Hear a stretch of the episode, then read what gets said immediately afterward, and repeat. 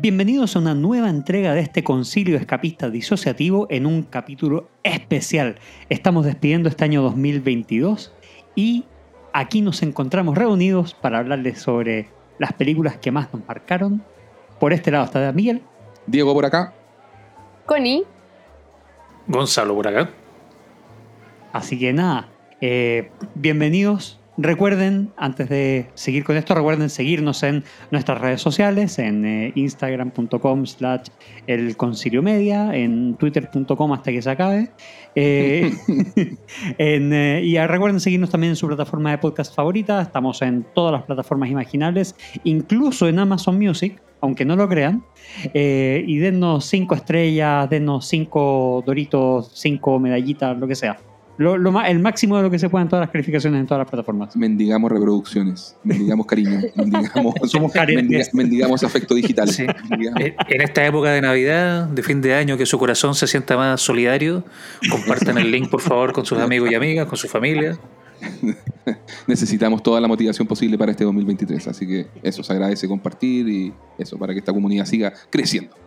Oye, bueno, como bien dijo Miguel, eh, la idea de, de este episodio especial hoy de, fin de año es conversar eh, sobre las películas que, fueron como nuestras favoritas personales, porque obviamente nadie ha visto todas las películas relevantes del año. Eh, les contaba a los muchachos que tengo una lista de como de 200 películas relevantes del año, de las cuales debo haber visto ni, ni 40 todavía, y hay otras que son no sé, un total como de 50 que son como las esenciales y todas, hay un montón de películas que todavía ni siquiera han llegado por acá, la famosa Fablemans, de, que es la película biográfica de Spielberg, tengo muchísimas ganas de verla, yo imagino que ustedes también.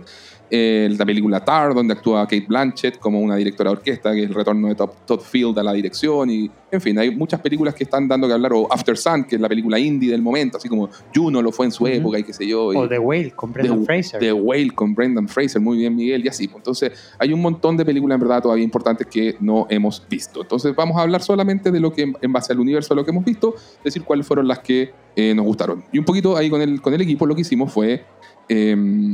Em, una pequeña encuesta interna, ¿cierto? Que dijimos, bueno, cada uno tire su, su top 5 ahí, eh, sus su favoritas, las que más, con las que mejor lo pasaron durante este año. O no necesariamente lo pasaron bien, como, como Miguel con Sin Novedad en el frente, pero, pero igual es un peliculón. Pero igual es peliculón e igual está en mi top 5. Sí, por supuesto, lo sé. Em, así que eso, pues la idea es un poquito irlos ahí eh, repasando todo esto. Ahí hicimos como un compilado, un poquito lo que hicimos es muy similar a lo del especial de Navidad, ¿cierto? Viendo cuáles, cuáles obtuvieron como mayor cantidad de menciones dentro de lo que es el, eh, universo votante del set, que somos nosotros ocho, pero hoy en día somos cuatro grabando en, este momento.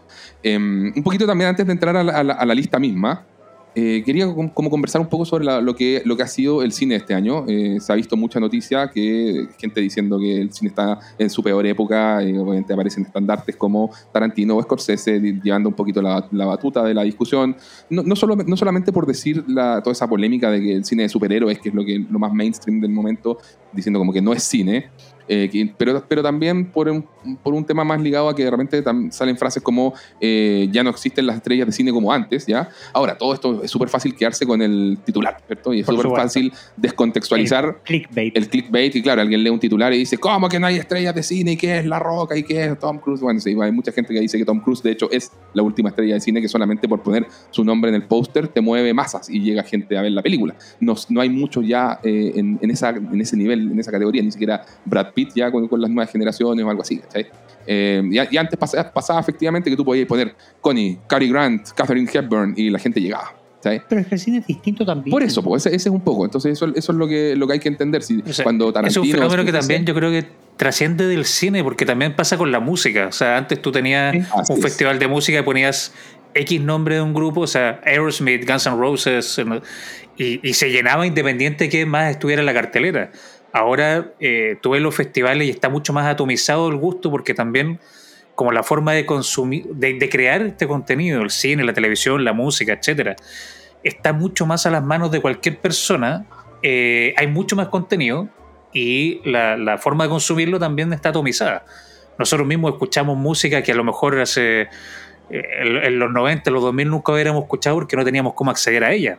Y así vamos para adelante. Pero tú, sin darte cuenta acá, o quizás sí lo hiciste adrede, Gonzalo, pero diste justamente en uno de los puntos relevantes de la conversación. Pues una de las cosas que molesta un poquito a la, a la generación más old school, si se quiere, es que se hable de contenido. O sea, dicen, en vez de películas tenemos contenido. Tenemos toda esta cosa como de películas guiadas por el famoso algoritmo. Y yo, yo, yo cuando digo el algoritmo me imagino como la garra de Toy Story. La garra. Actualízate, es como es, guionizado por ChatGPT. claro, claro. Bueno, sí, pues, o sea, con la inteligencia artificial, evidentemente todo se va a ir poniendo un poquito, un poquito peor. Así que, sí, claro. Entonces, claro, el largo. bueno, peor es un juicio de valor un poquito eh, adelantado, yo creo, a que veamos el resultado primero. Puede ser, puede ser, pero ¿sabes lo que pasa? Que igual, eh, por ejemplo, hoy en día cosas que se ven, que si el algoritmo te indica, no sé, pues el minuto exacto en que la persona eh, abandona la película, ya el, obviamente la, plataforma de streaming, Netflix, eh, Amazon, aprenden, dije, ah, mira, acá falló esto, y, y, empiezas a tomar ciertas decisiones de que ya van súper ligadas eso, a ese nivel, al minutaje exacto, de decir, oye, necesito tal tipo de escena antes del minuto 5, esta otra antes del minuto 10, esta antes del minuto... Y, y ya no dejas fluir, aunque, suene como suene, el, arte, o sea, una cosa más humana y natural de cómo cada persona que está concibiendo una obra hace fluir su obra bajo una cierta visión, sino que todo se va homogeneizando, ¿cachai? O, por lo menos cierto tipo de producto, ¿me, entendí? O sea, y claro, y todo va ligado también a qué calificaciones tienen estas obras, y como si fuera también posible ponerlas como bajo un mismo parámetro, ¿o no? Entonces, claro, como que hubiera una fórmula perfecta para crear una película perfecta en el fondo. Claro. Y se nota, mucho en el, se nota mucho en el contenido que crea, y aquí uso usar de la palabra contenido, que crea Netflix, porque saca películas que tú dices, pero ¿cómo se le, qué, qué, les pasó por la cabeza para hacer esta película? Es precisamente el algoritmo les dijo que en este momento había que hacer una serie eh, de, eh, coreana con estos personajes y con estos géneros y con estos romances y con porque el, o sea, si hay algo que tiene Netflix más que cualquier otra marca, yo creo, es una cantidad de datos de lo que la gente consume impresionante. Claro. Entonces, ahora, creo que el, nunca, o sea, digo esto con el conocimiento que tenemos de la tecnología actual, nunca va a poder reemplazar al arte ni al artista porque hacen algo que trasciende un algoritmo.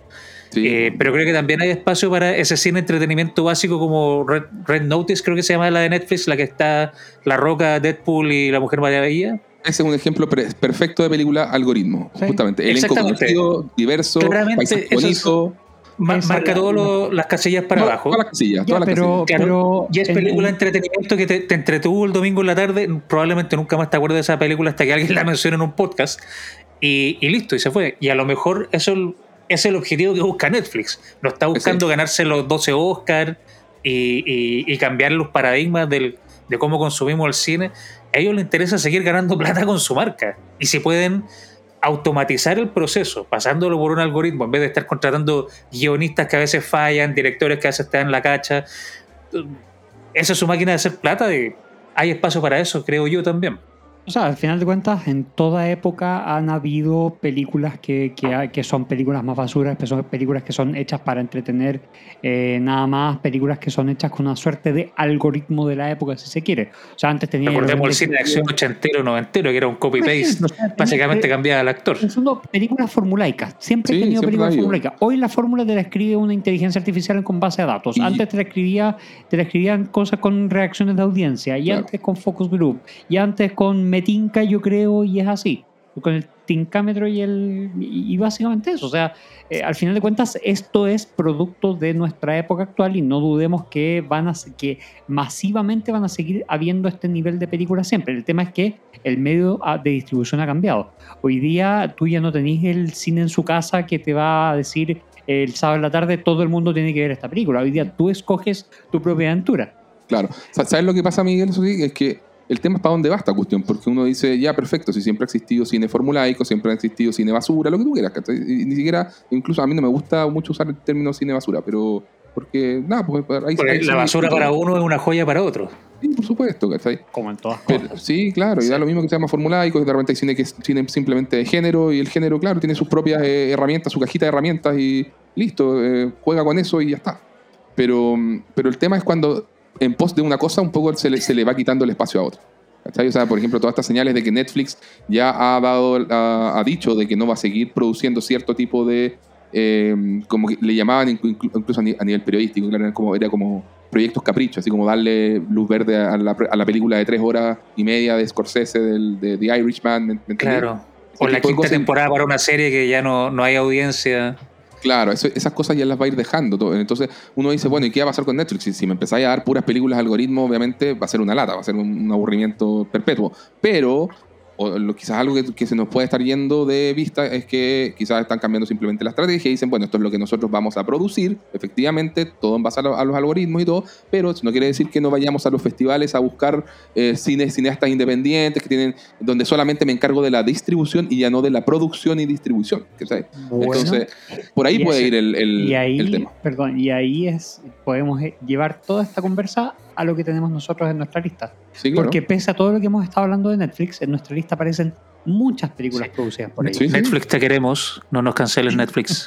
no, claro, claro. O sea, y, eso me llevaba un poco, si toda esta introducción del, cine algoritmo y qué sé yo, no era solamente así como, oye, que, deprimente, era un poquito el en que está, ha estado el panorama en que estamos hoy en día. Eh, pero sí, o sea, yo lo quería empalmar con el hecho de que siguen habiendo año a año joyas. O sea, solamente hay que saber dónde mirar. ¿ya? Y, o sea, los, festivales de cine siguen siendo una fuente importante de películas buenas. Eh, está bien, quizás muchas de las, de las películas premiadas no te generan gran repercusión, pero eso ha pasado un poco eh, siempre. ¿ah? No, yo, siento que el Festival de Cannes, eh, no sé, pues desde siempre ha sido como un, festival donde no necesariamente las películas se vuelven un éxito masivo después de, ganarse la palma de oro, ¿ya? Así que, pero, pero lo importante es que sí mantienen al nicho cinéfilo vivo y, sigue habiendo una, oferta de películas que si uno sabe dónde mirar, puedes generarte una lista de unas 50 películas por año fácilmente que van a valer la pena eh, ver, pues, ¿ya? Y un poquito siento que esto ya se... Dale sino que para, mí al final esto del cine, la, televisión y la música, como ustedes quieran, es un poco como el vino. Eh, hay gente que para verdaderamente disfrutar el vino tiene que comprar uno que tiene con las 50 medallas de los premios internacionales, que cuesta 500 lucas la botella, no sé qué. Y hay otros que les gusta el vino en caja que compraron en la bencinera y se lo gozan como que fuera ganador del Oscar. Entonces, como dices tú, siempre yo creo que todos vamos a poder encontrar joyitas que se acomodan a nuestra a nuestro gusto y a nuestro a, nuestro gusto en general. Eh, y se va a seguir produciendo arte y van a seguir creando, a pesar del algoritmo de Netflix o de cualquier otra plataforma, que ahora son muchas, eh, van a seguir creando estas películas que uno las ve y como que de verdad uno siente que te cambió la vida de una manera u otra. Probablemente no vienen por el algoritmo y vengan de una persona que tuvo una experiencia que la, la trató de plasmar en el cine, pero eh, creo que... Y por otra parte, sí, por otra parte... No, y, un, poco complementar que el hecho de que venga el algoritmo, ojalá el algoritmo en algún momento también de cosas buenas. Pues, oye, toda la época, así como hemos hablado de que hay cosas, eh, eh, cine de entretenimiento y nada más que entretenimiento y está perfecto, es maravilloso pero, pero también tenía calidad. Pues, o sea, nadie podría decir que, no sé, un Spielberg, el rey del cine de entretenimiento, el rey Midas, como le llamaban en su época, hacían los tremendos blockbusters, ¿entendís? Entonces uno dice, bueno, si es que, la, si es que el, el, algoritmo me generara ese nivel de calidad, oye, sería espectacular, pero no. El problema es que hay, hay, todo un nicho de películas donde no se ve. Pero bueno, no, siento que no nos quedemos todavía pegados un poquito en, eso. Ahí quería eh, complementarlo nomás con, con, el hecho también de, cómo está el tema de las asistencias a, la, a las salas de cine. Yo creo que la gente, efectivamente, o sea, están los datos, la gente está yendo, yendo, yendo mucho menos al cine. Eh, con la pandemia después se, acentuó, ya todo, toda la gente se, se, empezó a quedar en la casa, el, boom de las plataformas se, digitales se ha, consolidado, eh, y un poco se mueven al cine para ir al, espectáculo. Así, oye, la nueva de Marvel, la de Top Gun Maverick, este año que justamente vamos a hablar de ella en, un ratito más, eh, la rompió. Eh, ahora que viene Avatar, que espero que pronto la veamos también, pero son como las películas donde la gente está moviéndose para ir al cine. No es, o sea, si tú te mueves al cine para ir a ver otra cosa, probablemente estés en la minoría. Y, yo, sé, Connie, que a ti te encanta ir a ver otro tipo de cine también y obviamente estás en, la, en, en, una minoría respecto a, lo, que es la tendencia de ir a, a las salas hoy. ¿ya? Eh, ¿Quieres decir algo, Connie? Supongo que sí. No, nada. ¿Cómo? Quiero hablar de las favoritas. Ah, ya, ya, Vamos a la lista, la introducción está muy larga. Ya llevamos, llevamos 14 minutos, Diego, y el algoritmo indica que tenemos que ir a la lista. Ya, vamos ya a nos cambiaron. sí, pero recuerden que el origen del set siempre fue esto. Amigos conversando y debatiendo sobre temas de entretenimiento. y, por eso. Diego, termina la idea. No, pero calma, termina la idea ahí. Sí, solamente quería decir un poco cómo habían dado la parte de la, del box office famoso, la, la, recaudación mundial. El, por ejemplo, este año la, la película que, que- que trajo más gente a la sala fue Top Gun Maverick, justamente con 1.5 billones. Eh, es una locura. Eh, le siguieron, por ejemplo, Jurassic World Dominion, que era la tercera parte, que hizo un billón de dólares. ¿Alguien de Doctor- acá la vio? Perdón. Yo no. La tercera parte de Jurassic World no la he visto. No, yo la, la dejé de ver desde que Star Lord llegó a, a, a pelear con dinosaurios. Ya, entonces. Después la, eh, viene Doctor Strange con 956 millones, la famosa de los Minions, el Rise of Gru con 940 millones y de Batman con 771 millones. ¿Ya? Y un, poqui- un poquito como estaban parados los estudios hoy en día. Por ejemplo, Warner, entre el- dentro del top 20 de las que más recaudaron, re- eh, metió cinco películas. Es, la, es la, la, La que más metió. la Major que más películas metió en ese top 20, exactamente. Puso The Batman, que estaba en el quinto lugar. Puso Fantastic Beast, que no sé en qué número de secuela van, Tres. pero, ya, pero estaba en el número 9. Metió, Tres. metió Black Adam en el 12, metió Elvis en el lugar 13 y la Liga de las Super Mascotas de DC en el lugar 20. Me llama la atención, Elvis. ¿Viste? Sí, no, bien, no sé cómo bien. esa película le fue bien. O sea, es una Porque película buena. sobre las mascotas de los superhéroes. Ah, no. Ah, no, no, no, esa, ya, ok, sí. Yo, estábamos hablando de Elvis. Sí, ahí- ahí Ah, no, no, no, no, La Elvis súper bien, sí. No, no, la, la super mascota, güey. what? y me voy a poner a pelear, Gonzalo. Pero es que la- el, el cine infantil es, es bueno, así como estábamos hablando de que solamente te mueve al cine a, a las películas como los blockbusters, el cine infantil sí sigue llevando eh, gente al cine. Sí, pues estáis con Minions, Sí, pues, estáis con para lo- DC Super Claro. League of Pets y aparte tenías a La Roca como el perro de Superman. Exacto. Exacto, ¿no es verdad? Y Después Hart de- también. Claro, después de Warner, que, que haya metido cinco eh, estrenos, met- tenemos a Disney, que metió cuatro, con Doctor Strange en el lugar 3, Black Panther en el 6, Thor, la cuarta, ¿cómo se llama? Ya se me olvidó el nombre de Thor. Eh, Love and. Eso, ya, en, la- en el lugar 7, y Lightyear en el lugar 16. Y eso que no hemos- hemos sabido cómo le ha ido a Avatar todavía. Exacto. Eh, Paramount metió tres, que son justamente la número uno, que fue Top Gun Maverick. Metió también la película de Sonic 2 en el lugar 10. Y Smile, Connie, película de terror. El género estuvo presente en el lugar Sí. 18, en el top 20. Y fue un, fue un fenómeno de taquilla. Smile.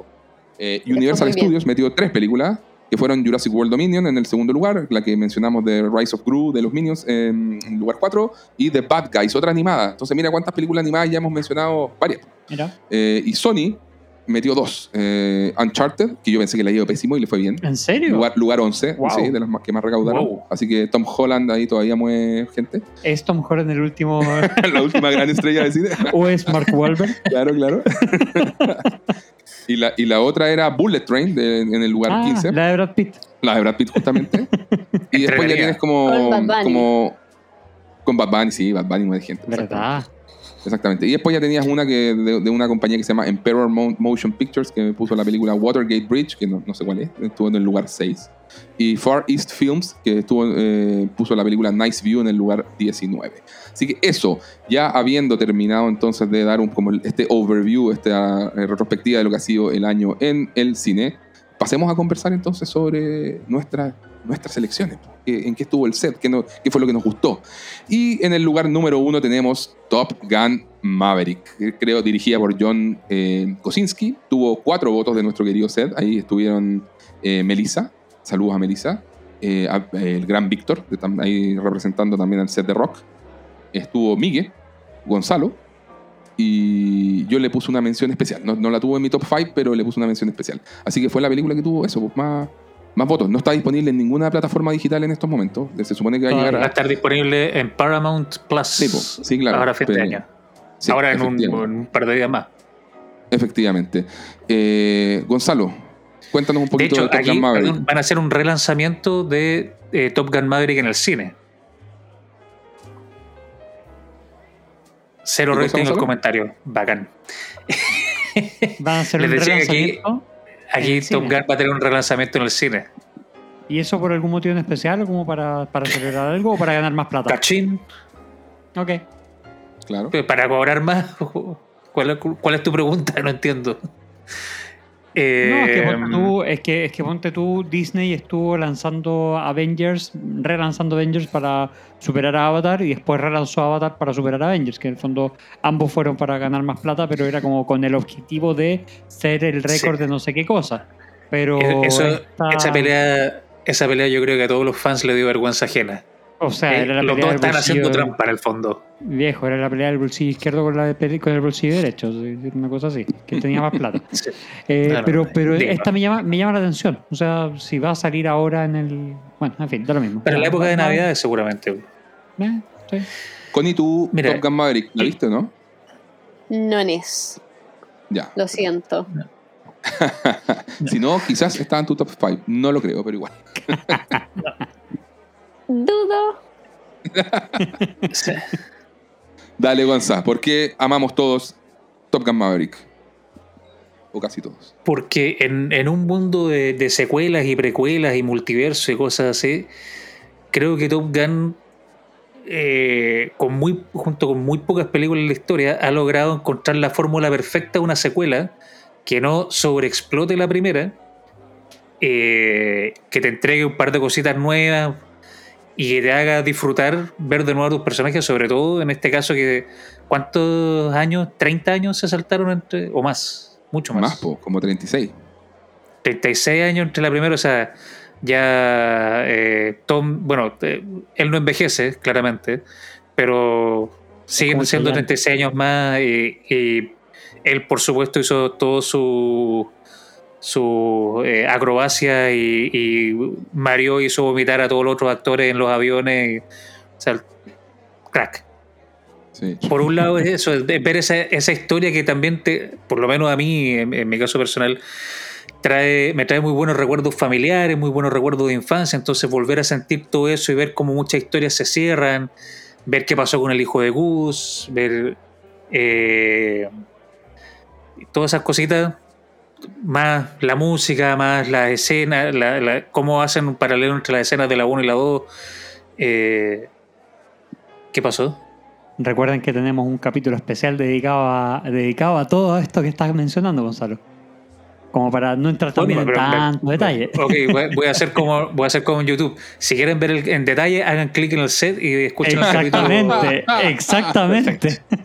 Y, y cedo el micrófono porque me están haciendo callar, básicamente. Adelante. No, por No, favor, no hacemos callar, pero pero- en el fondo es para no, pa no hablar de toda la película. No, si nos gustó a todos. Nos Bueno, gusta todo, no. Yo, yo creo que la gracia que tenía era que era un blockbuster a la antigua, así como co- por ahí en, en un, en un lugar dijeron una frase que me gustó mucho, era hecha con la receta de la abuelita. Sí, como el postre de la abuela. ese. Exactamente, la mermelada de la abuela. Así es, eso es lo que hace. Ah, mire, mijito, así- se hacían los blockbusters antes. Mire, mire, y eso nos gustó a todos, pues menos, menos digital, Sí, los pues. aviones, todas las escenas espectaculares, las escenas de, de- de- de acción y todo. Y Y, lo más importante, contaba una historia. contaba una historia súper sencilla, súper elemental. Sí, Pero sí, bien, bien contada, eh, pues, toda esta onda de, de Tom Cruise, como, ¿cómo, se, ¿cómo se llama el personaje? O sea, Maverick, pero el nombre, Pete no Mitchell. me acuerdo cómo se llama, el Pete Mitchell, gracias. Eh, Tenía ah, cero posibilidad de acordarme. Yo, yo también, pero bueno. Eh, es como, como con esta onda de vaquero crepuscular, entonces a la vez es un western, pero en el aire, entonces tiene toda esa cosa que, oye, ah, funcionó, funcionó, gran película, eh, probablemente esté nominada a muchas categorías técnicas y dicen que también va a estar nominada a mejor película probablemente, ya está. Yo creo que está, yo creo que va a estar nominada, pero no creo que la gane. No, no, Ah, no, no. Yo creo que va a ser un guiño. Sí, sí, sí, sí, tal cual, porque un poco es eso, es la, la película que más gustó este año a, a- a la- a buena parte del público. Así Sí. que ya, pues sigamos con la siguiente película. ¿Qué tenemos, Miguel? Entonces tenemos... La segunda es Everything Everywhere All at Once. Y aquí vamos a dejarle el micrófono a Connie y el resto nos callamos. Connie, expláyate. Por favor, Connie, que has hablado poquito hoy. Dale, todo tuyo el espacio. Bueno, le dedicamos un capítulo completo, pueden ir a buscarlo, el- le hacen clic, hablamos muchísimo. Tal cual. Gracias, al Pero Connie. Siguiente película. No, pero en, en resumen, es que yo esa vez dije muchas cosas ya. Todos saben, eh, aquí mis amigos presentes, eh, lo muchísimo que me gustó. O sea, para mí, de hecho, fue como lo mejor que vi este año. Eh, y me pasa que es una película que siento que rompe eh, con muchas cosas, que es una película que se arriesga, es una película eh, muy original y que, que maneja muy bien elementos súper distintos. Ya hemos hablado de cuando se usan estas mezclas que en algún momento Gonzalo decía, pucha, el queso con mermelada, uno dice como, ¿cómo va a quedar bien? Pero queda rico. Y, y siento que acá pasa un poco eso, o sea, que, que te mezclan una película que es de ciencia ficción con artes marciales, con aventura, con drama familiar, con tantas cosas que pasan y que te hace reír a carcajadas porque es una comedia y también te hace llorar. Em, hablando además de una cuestión muy filosófica y del sentido de la vida que, nada, o sea, es como...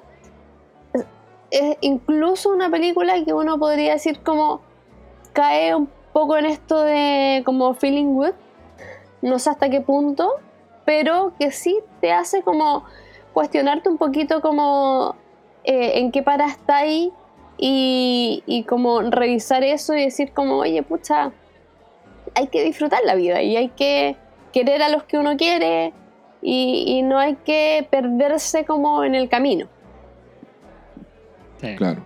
Hoy una película dirigida por los hermanos Daniel, Daniel Kwon y Daniel Schneider y Em, producida por o distribuida por A24. Claro, A24. Y probablemente también acumule muchas nominaciones. O sea, se habla de que mejor película, mejor director y todo eso ya se viene sí o sí. Sí, en la parte técnica también. Mm. Nominaciones de actores. De actores, ¿cómo se llama? Em, Michelle Kwon. Eh, Michelle Yo. Yo, perdón. Que ella es la protagonista, que sea Evelyn. Y, y ¿quién hacía Waymond? De este señor Ki Hui Kwan. De Short Round. Short Round de Indiana Jones 2, El Templo de la Perdición. Sí. Claro, exactamente. Pero no, yo estoy totalmente de acuerdo con Connie. También, fue, también estaba eh, en mi top 5 y una peli que nos gustó a muchos. ¿Quiénes la, la pusimos, Miguel? Mira, la pusimos Connie, Diego y yo. Ya, perfecto. O sea, eh, gustó. Gustó de todas maneras. Gonzalo, ¿tú todavía no la ves? Todavía no la veo. Solo por eso no, no la puse en, en mi lista, pero sé que me va a gustar. Tenle totalmente. como dicen los españoles, es una pasada. Y solo diré escena de las rocas y escena de los consoladores. Listo. Bueno, hablando de pasadas, pasamos al número 3. La dejaste piola. Sí, Exactamente. Sí, absolutamente. Bueno, ¿Conecta eh, con The Voice de alguna manera? Pasamos al número 3.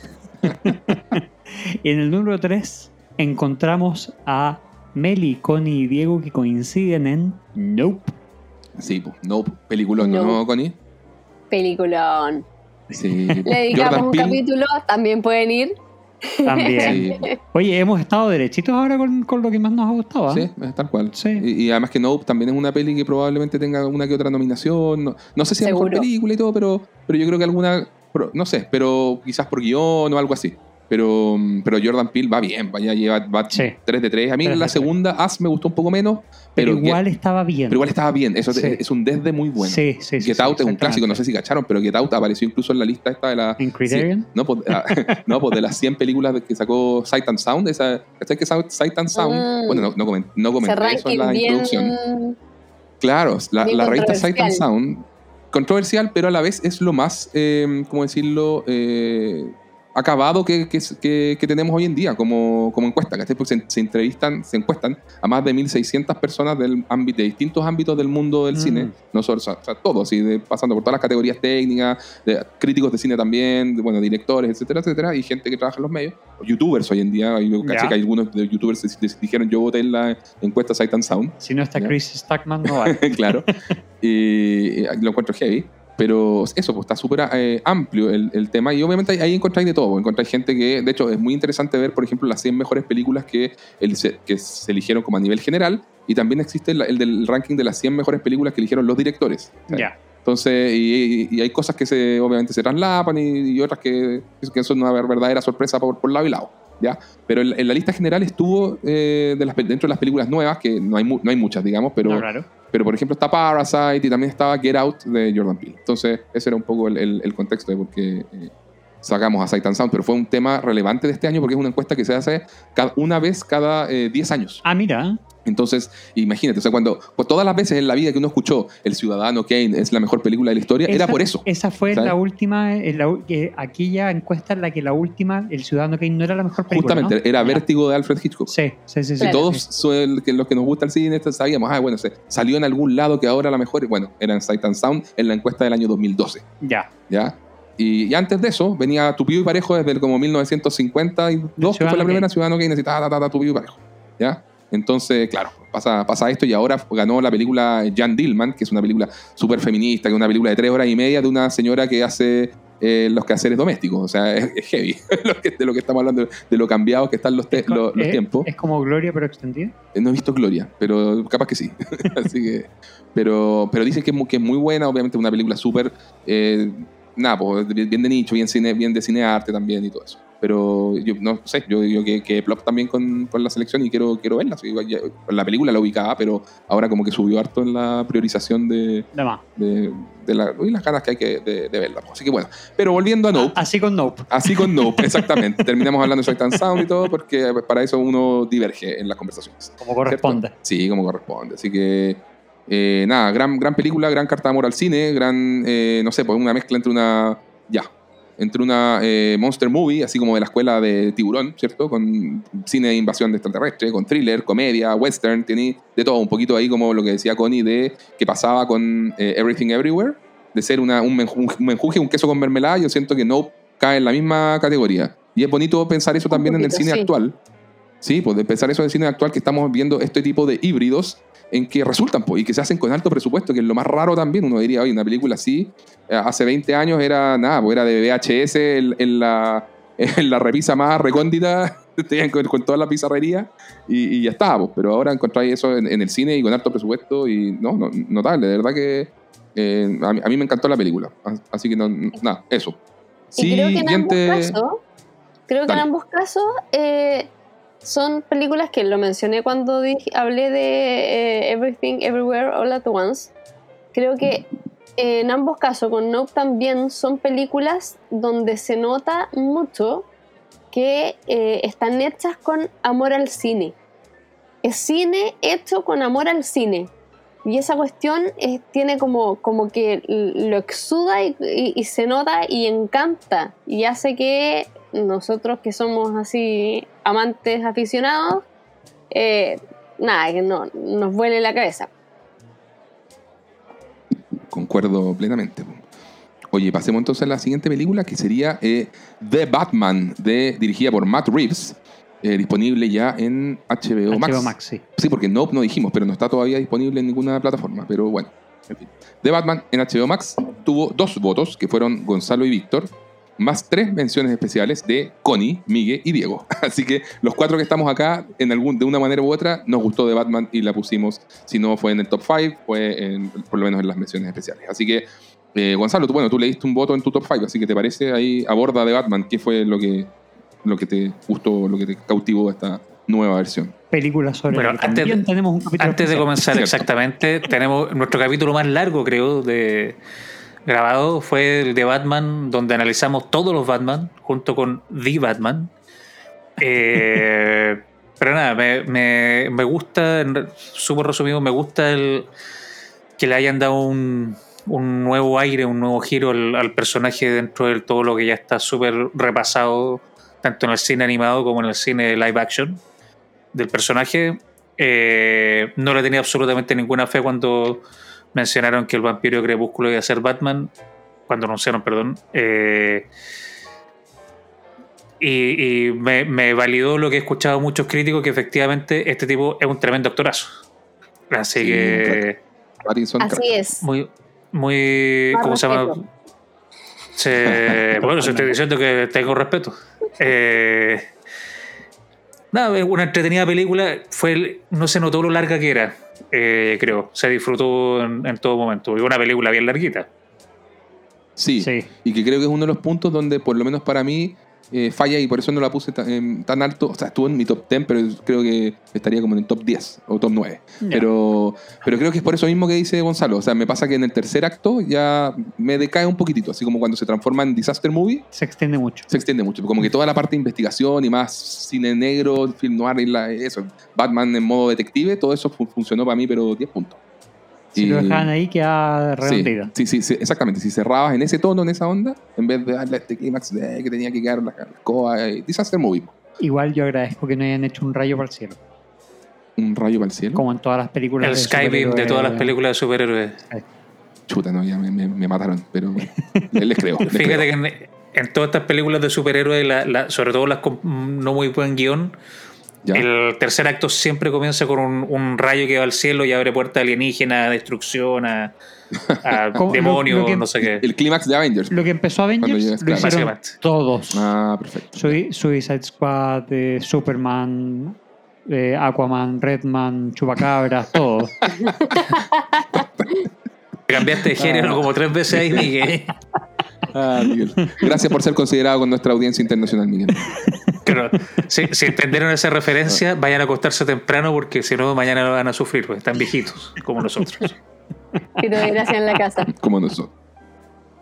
Tiro de gracia en la casa. Yay. Bueno, y eso con The Batman. Eso con The Batman. Luego la siguiente película es Elvis, dirigida por Baz Luhrmann, disponible ya en HBO Max, que tuvo dos votos de Melissa y mío. Y una mención especial de Miguel. Así que como yo ya he hablado harto, Miguel, por favor, cuéntanos por qué Elvis es una gran película. Porque pueden escuchar nuestro capítulo.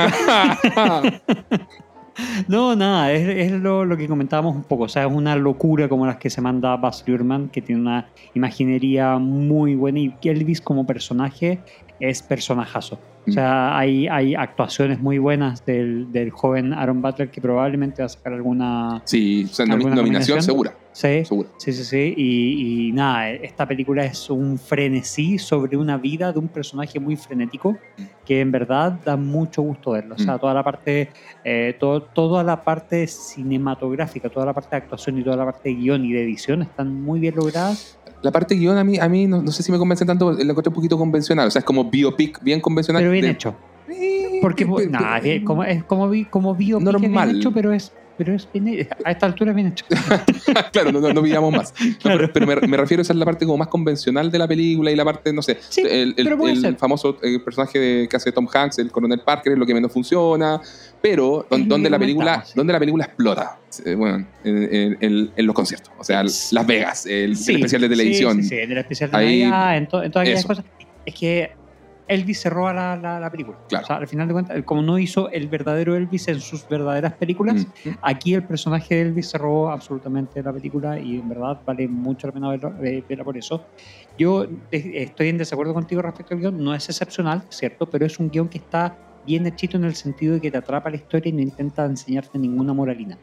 Okay. que, que, por ese lado, o sea, así como hablábamos de que Top Gun era una historia muy sencilla, muy simple y que por eso funcionaba tan bien, Aquí también, aquí siento que también. O sea, es hace la, la formulita, o, o como, como, como, tú mismo comentaste en algún momento, son los... Eh, una biopic tienes todos sus momentos de auge y caída del personaje y posterior tal vez redención. Por lo mismo no lo destacaría, me parece pero, que está, pero aquí pero está pero está pero está bien, o sea, los guiños a sus orígenes, los guiños a mm. su gusto por el personaje de Chazam, los guiños a dónde creció, todo ese tipo de cosas están bien llevados a la pantalla creo yo.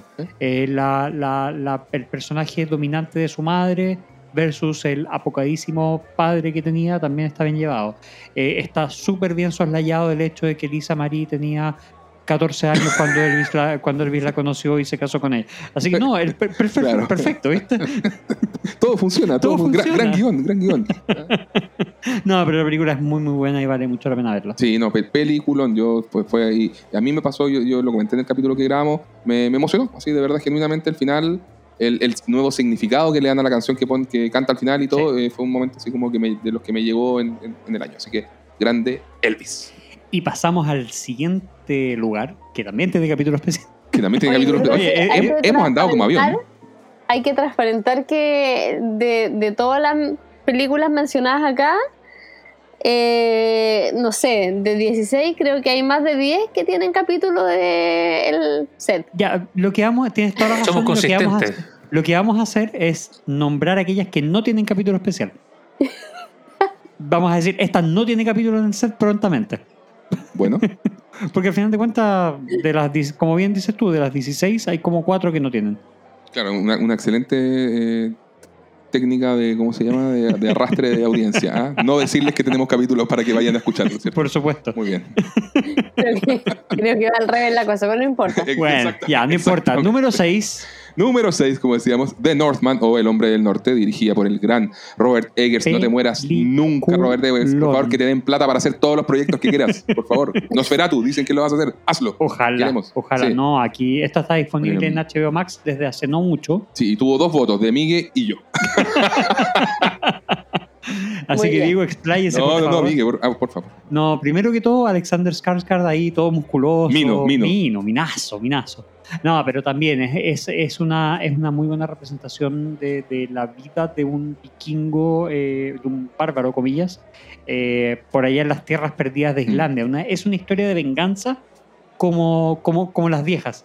Como aquellos buenos viejos tiempos. Y blockbuster atípico también, pues, así como híbrido eso, de blockbuster y como película de autor. Sí, o sea, totalmente. Bueno, es que Robert Eggers, como nombrábamos en, en, el capítulo, tiene un sello autoral muy, muy de él. Mm. O sea, tiene un sello muy de él que, que, lo lleva, independiente del presupuesto que tenga, que tampoco era mucho presupuesto ahora. O sea, eran 100 millones de dólares. Que es una bicoca en, en, los tiempos actuales. Bicoca. Eh, y, nada, el vuelto del pampo. Sí, sí, sí, eso. y, ¿Cómo se llama? No, y es una película que tiene, además del, elemento histórico. Es el elemento paranormal o sobrenatural. claro, sí, tiene fantasía. Tiene fantasía tiene, y tiene folclore y mitología. y, es, y, es una liturgia pagana y todo eso, como que me encanta el foco que tiene de, hacer la liturgia pagana. Y, la imaginería que tiene. eso la, la hace distintiva. Maravilloso, sí, totalmente. Sí, no, se tenía unas escenas oníricas que son una locura. Eh, mira, a mí me pasa personalmente que de repente estas películas que son como hombres gritones haciendo la guerra, no necesariamente son mis favoritas, pero yo no soy muy fan de Gladiador, por ejemplo, que es una película muy querida y todo. Eh, Spartacus como que hay mucha gente que le, encanta y a mí me costó. Después le terminé agarrando cariño al personaje. La serie estoy hablando, la serie Spartacus. Pero eso, así como, como cuando los, personajes se ponen solamente a gritar y la puta como que después de un rato me, me agota, ¿cachai? Pero esta tenía Entonces no te gustó 300 tampoco. Me carga 300, una de las películas que menos me gusta de la vida. Pero, pero, pero, hay mucha gente que me dice darle una oportunidad de nuevo, no sé, quizás ahora pensaría distinto, no lo sé, pero bueno. Em, pero sí, esta de, Northman, por todos estos otros elementos que, estamos hablando, me, sorprendió. Y, gran, gran peli. ¿Tú, Connie, querías decir algo? Porque tú también la viste. Yo también la vi y de hecho eh, tuve como sentimientos encontrados porque me gustó. Sin embargo, eh, yo tenía expectativas demasiado altas cuando fui a verla.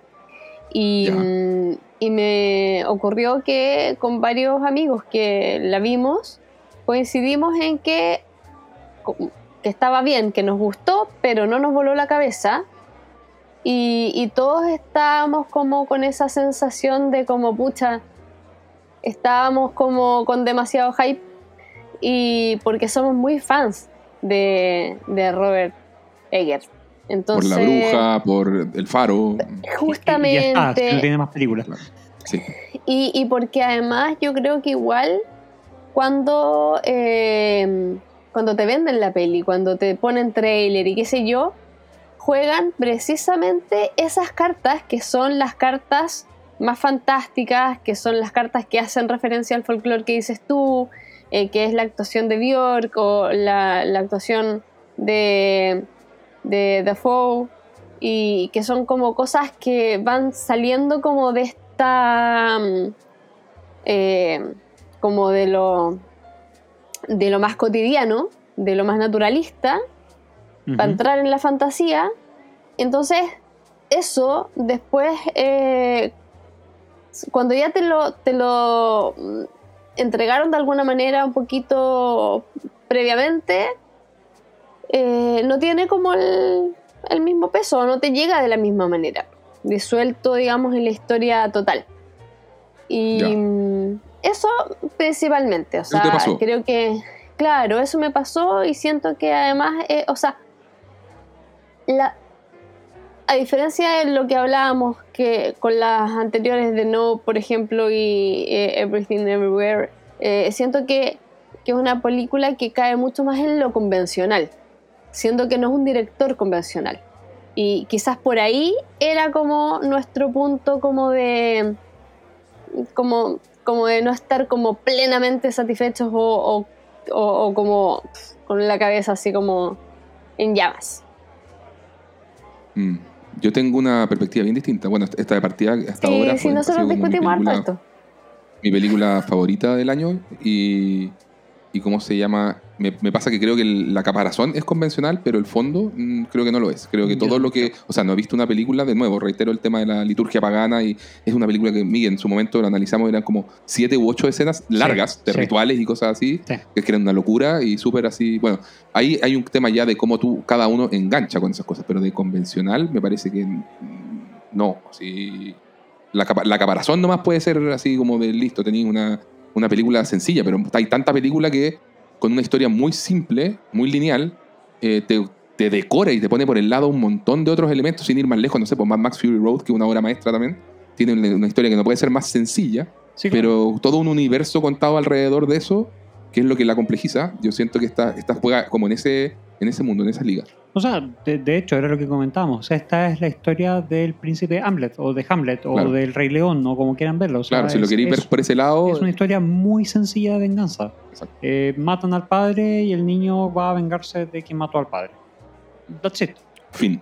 Pero todo lo que la rodea, todo el universo que construye, toda la imaginería que tiene, todo eh, el traer todo el universo que rodea a eso y traer incluso el- el- la escala de valores que rodea a esta historia eh, y en la que se eh, en la que se movían estos personajes y, y, comillas actualizarla y mostrarla es eh, lo encuentro maravilloso. O sea, está, está muy bien hecho, está muy bien logrado. Eh, y, y nada, eso por lo menos hace que sea eh, una, una de las películas eh, nombradas por, por nosotros, pues al final de cuentas eso. Y no es el qué, sino el cómo, como tantas Exacto. veces hemos comentado. Ya, Miguel, ¿qué más tenemos? Siguiente película, que también está votada por, dos de los contertulios aquí presentes, Connie y Diego, es Crimes of the Future o Crímenes del Futuro, del queridísimo director David Cronenberg. Me emociona solo escuchar su nombre. Con Dale, capítulos de set de miedo también. Por supuesto, viste, no te resististe a decir bien, Connie. Obvio. Hay que decirlo. Oye, pero esta película nos gustó mucho, por cierto. También la, el- también la vio la Meli. Yo, de, de hecho, la vi con la Meli. Ah, Sí. Nos encantó. Pero, pero qué, qué, qué gran película. Pero la ¿Tú- Meli no le puso ni mención ni nada. No, yo No, creo que quizás no ser un poco mucho. sí, parece que además que no le gustó tanto.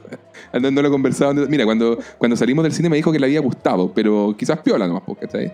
Eh, sí, igual es una película curiosa, difícil, jugada por todos lados, distinta. eh, nada, pues eso, una película con agallas. con- y que se supone que representaba como el- lo que era iba a ser el, como la vuelta de David Cronenberg a hacer lo que lo hizo famoso, el famoso terror del cuerpo, body horror. ajá. ¿ya? Entonces íbamos a ver como que los fans más acérrimos, así como, como que yo te diga, compadre, los fans, fans de, de, de Metallica dicen que este disco suena como el Kill ah, vamos, a- vamos a volver al trash del 83, ¿cachai? Y, era- y era así, como que vamos, vamos a ver tripas por todos lados y Cronenberg ya, claro, no es el mismo, de, de- no le podéis pedir que sea el mismo hace 40 años o más. Son Y, tripas de abuelito. no, claro. Entonces el, el tipo hizo como una amalgama perfecta. Tripas de abuelito. Pero hizo una amalgama perfecta entre, la, entre el Cronenberg de la ayer y como que se- juventud. Entonces, muy bien, grande Connie. Yo sabía que de algún lugar detrás de mi mente venía esa frase. Entre experiencia y juventud. Hablando de referencia- referencias antiguas que solo entendemos en Chile. Y después me reclaman. No, mí, por ¿no? favor, Arjona yo creo que es conocido en muchos lugares de Latinoamérica. Sí, pues en Estados Unidos le llaman Arjona. Pero solo aquí genera terremotos. True. Sí, po. pero, pero eso, es Cronenberg Old School, pero con la sofisticación como del, del, del posterior, así, del, del- del que ya, del, del, del prestigio, ¿cachai? Así, y... Del que no, viene de vuelta. Del que viene de vuelta, sí, un señor ya de casi 80 años también. ¿cachai? Pero, y la puesta en escena es súper eh, elemental, así como que tiene puros espacios cerrados en general. Y es, es como esas películas que te dicen, estamos en el futuro y en verdad estamos filmando acá en esta pieza. ¿Cachai? Pero está seteada en el futuro. pero es el futuro. Claro, lo cual te muestra que la película está hecha con dos pesos y son puras ideas buenas. ¿Me cachai? Así como Mm. que te- igual, y a través de las ideas y lo que te cuentan el argumento, te va convenciendo y, y- y eso, pues, y, es- y es bacán. no sé, Ah, Connie, si sí, tú querías es que- agregar algo más. Es que respecto a eso mismo, eh, es súper interesante esa construcción de futuro que hace. O sea, haciendo referencia al nombre de la película. Y, y la construcción de futuro yo creo que es clave.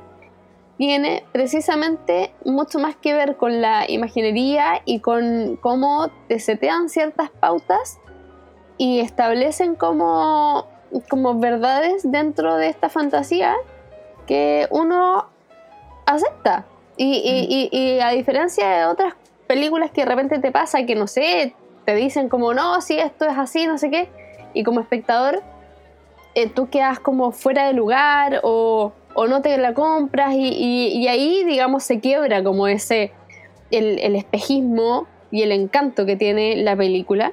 Acá yo creo que, que no, pues que eh, está hecho de una manera muy delicada y, y, que va como construyéndose poquito a poquito y te, te, cautiva y te mete así como en ese mundo sin retorno. Tal cual. Tal cual. Y con ideas osadas, porque tienen que ver con gente que logra desarrollar nuevos órganos en el cuerpo, ¿cachai? Y, la, y la cirugía, la cirugía plástica es una nueva forma de sexo porque el ser humano ya no siente placer sexual. ¿Me, entendí? O sea, tiene así, ya en base a puras. No hay dolor, el, el dolor ya no existe, ¿cachai? Como dirían los hermanos. No existen las infecciones. Exacto, entonces no existen las infecciones, efectivamente. La gente, eh, hay un tema también relacionado con el comer plástico, que, es algo que igual no, no, viene desde ahora. ¿Cuánto plástico estamos ingiriendo en el, nuestras generaciones? En el vaso viscola que estamos tomando ahora. Exactamente, tal cual. De hecho, que por ahí vino un poco la génesis de, de la idea para Cronenberg, que tenía este guion escrito como el año, desde el año 99, lo cual también prueba que lo que cuesta de repente sacar los proyectos adelante. O sea, cuando directores dicen, oye, tengo una idea, lo quiero filmar, y pasan hasta ahora para que alguien les dijera, ya, démosle. Eh, así que sí, ¿no? una película hecha con, con mucho sentido quirúrgico y que cuando pega, te pega fuerte. y tiene una gran actuación de eh, Connie, ¿cómo se llama ella? Que Stewart, ¿cómo se llama? ¿Kristen? ¿Kirsten? La Kristen, Stewart. No, sé si es Kristen o Kirsten. Es Kristen, con una R antes y, después, otra después de la I. Es Kristen. Kristen Stewart, ella. ¿Cierto, Connie? Tiene una actuación bacán. Sí. Lia Seydoux también. Vigo Mortensen. O sea, no, grande Crimes of the Future.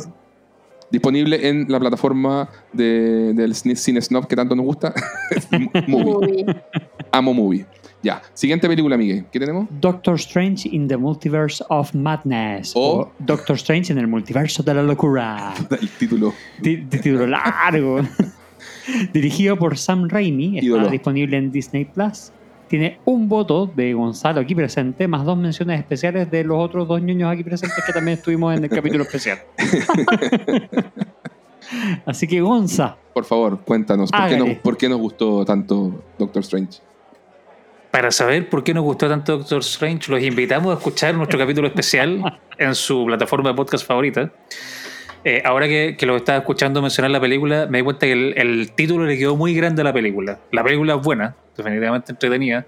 Tiene unos guiños, o sea, algo original para, para lo que es el MCU, pero Multiverse of Madness, yo me esperaba algo más de terror, más. Pero bueno, es Marvel. Tampoco le podemos pedir que se salga tanto el libreto. Es terror Disney. Y más multiversal, fue parte de las críticas de mucha gente. Pero fíjate que yo encuentro que lo hizo bien. O sea, yo soy, bueno, yo soy más de la, de la imaginería visual, de todo lo que tuvo que, lo, que llevó Sam Raimi sobre la mesa, que de verdad hay mucho de ese, de ese cine que construye sobre el cine. Pues si tú, tú miráis otras películas de Raimi y encontráis elementos visuales que se repiten también acá, pues la obsesión con los ojos, no solo por el que sale el Doctor Strange, sino por el monstruo y un montón de cosas así, mm. detallitos de ese tipo, las tomas, las cámaras, ya el tipo de planos que usa el, tipo para construir las escenas de acción, son muy Sam Raimi y yo con eso estaba flipando, pero, pero fuera de eso sí, entiendo que lo que le pasó a mucha gente eh, fue que esperaba una cosa mucho más multiversal, ¿cierto Gonzalo?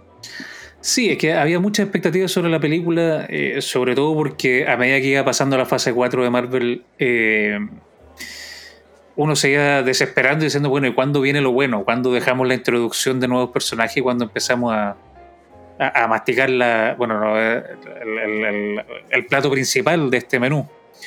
Eh, y había todas las fichas estaban puestas en esta película que si bien es súper buena, es muy entretenida, está muy bien hecha, una banda sonora eh, súper buena, eh, visualmente bien atractiva también, como dice Diego. Tiene unas escenas que uno no se hubiera esperado nunca en una película de Marvel, o sea, no voy a dejar de hacer mención a la escena cuando pelean con notas musicales. Eh, que, hacen a los caballeros del zodiaco que. La mejor escena de la película es la batalla eh, utilizando como arma notas musicales. Es la escena más hermosa de esa película. Grande, Sam y, y, con una banda De, de Danny Elfman, sí, hermoso. Y, tenemos una tremenda actuación de Elizabeth Olsen también, por la bruja escarlata acá está brutal. Desatada. Sí, Desatada. totalmente. Sí, muy bien. Siguiente película, entonces, don, Vamos don al número 9 con. eh, voy a decirlo en español porque en inglés ya es como también otro título que llena, llena, llena en inglés la boca. No, no quiero. El peso del talento. eh, que está dirigida por Tom, Tom Gormican y protagonizada por Nicolas Cage. Esta está disponible en Amazon Prime y dado, bueno, tenemos dos menciones especiales o dos menciones honrosas realizadas por Connie y por Diego y un voto realizado por mí. Así que me explayo. Eso, dale, Miguel, juegue. Adelante. Como muy bien pudieron escuchar en el capítulo especial dedicado que sacamos hace como una semana y media, em, lo que a mí me encantan las películas meta, me encantan en general, así como las series que se hacen autorreferencias y, y que son conscientes de sí mismas. Saludos a todos los fanáticos de Community. Eh, y, y nada, esta, esta película es, eh, es muy pelacable, o sea, une un thriller de acción con una comedia de tal manera que son como una es consciente de la otra, eh, y, pero, pero lo ejecutan de una muy buena manera y al final de cuentas termina siendo una película sobre un bromance entre Nicolas Cage y eh, Pascal, y Pedro Pascal, nuestro Pedro Pascal. Exacto. El No, personaje de Como, como dirían en. Scrubs, Guy. Exacto, puro guy love. Es Nicolas Cage al cuadrado. Sí, Nicolas Cage haciendo todo lo que conocemos y, y queremos u odiamos de Nicolas Eh, Cage. Claro, o sea, alimentando el mito, diría. Absolutamente, haciendo referencia a todas, Graciosísimo. graciosísimo, haciendo referencia a todas sus sobreactuaciones, a todas sus películas. A Nicolas Cage eh, sismos. sí, exactamente. y nada, no, es, eh, eh, lo pasé muy bien viendo esta película. En Yo también. verdad, es, eh, es una película cortita, una hora 40 o 50, y, ya está. O sea, muy bien. Fue una de las películas más entretenidas que vi este año, así como Sí. por puro sentido de entretención. Solo me, me dio en Sí. ese factor, esta lo pasé muy, muy bien. Absolutamente. La, la gocé como un niño chico. No es apta para familia, para niños, ah, by the way. Eh, entonces, pasamos al siguiente punto. La siguiente película está votada por Meli. Es eh, Turning Red o Red, que está eh, dirigida por Domi Shi y está disponible en Disney Plus. Y esta es una película de animación lanzada por Disney. Eh, y tuvo dos menciones especiales mía y de Diego, quien nos va, quien se va a explayar un poquitito respecto a esta Lo- película. ah, yo, ya, bueno, sí, no, no está la Meli. Meli, this one is for you. Creo. Oye, eh, ¿sabes sabéis que yo Turning Red la vi hace poquito? La vi, de hecho, el, el fin de semana pasado. Eh, no sé, me, me- me gustó, me pareció una película que tenía, eh, aparte que visualmente, mucho homenaje al anime. Sí, ¿cierto? Así como las caras, Sí, y todo, ¿cierto? Visualmente tiene, tiene toda esa onda. Eh, tiene un mensaje bonito, así de, de- de verdad tiene como toda una, una, una lectura como bien acorde a nuestros tiempos. De hecho, toda esa onda de, de como My Panda, My Choice, incluso al final. sí. no, es una película que sabe leer bien lo- los temas de los tiempos, pero sabe conectar muy bien con la audiencia actual. Es muy graciosa, yo me reí Sí. en muchas partes. Así como Sí. que me sorprendió lo, lo mucho que me reí con la, con la película. Lo- la disfruté mucho. Es una- sobre una niña que en el fondo te hace- la película te hace como una especie de metáfora so- so- respecto a, lo- a los cambios físicos de, propios de la, de, de la mujer en la adolescencia y lo refleja como, como que esta niña se transforma en un panda gigante Rojo. rojo, Sí. eh, y con distintos niveles de personalidad dependiendo de la persona o de agresividad dependiendo de la persona y, y la película es funciona funciona eh, Sí. eh, está sí a, a mí por lo menos lo, lo pasé muy bien Es una y- bonita película que tiene corazón. y tiene corazón sí, Sí. tiene toda esta onda me, me dio risa también el, el hecho de que estas niñas son como niñas de 13 años ¿no? Sí, po. claro y tiene mm, eh, obviamente todo, todo un cast súper eh, diverso ahí en, en ese sentido y Inclusivo, sí. muy inclusivo eso muy inclusivo y, y como que esta, esta onda que le gusta una banda tipo BTS Sí. BTS, tipo, Sí, ¿cómo se llama? Los Four Town. una cosa Sí, sí, sí. Y lo único que quieren es, es- es ir al concierto de los Four Town y es lo máximo y qué sé yo. Todo, todo ese tipo de cosas así está, estaban bien logrados y da- daban pie a, a- a momentos muy graciosos. Así que para mí por lo menos fue una... La puse dentro, como digo, de mis menciones honrosas. La que la tuvo en su top 5 fue la Meli, así que, eh, bueno, eh, buena película, véanla. Sí, totalmente recomendada. Pasamos a la siguiente película de la lista. Esta es Argentina 1985, dirigida por Santiago Mitre, que está disponible en Amazon Prime Video, que fue votada por Connie y con una mención especial de Diego. Así que Connie, cuéntanos, ¿por qué logró llegar a tu top 5? bueno, también tenemos un capítulo. Y mm, ¿por qué mi top 5? Porque eh, quería diversificar eh, las cine, cine, cinematografías. Eh, quería poner, ojalá, una cosa más diversa. y, me parece que esta película bueno, el cine argentino a mí me gusta mucho, creo que nos ha dado mucho a propósito de, de todos los festejos que se han hecho con, el Mundial.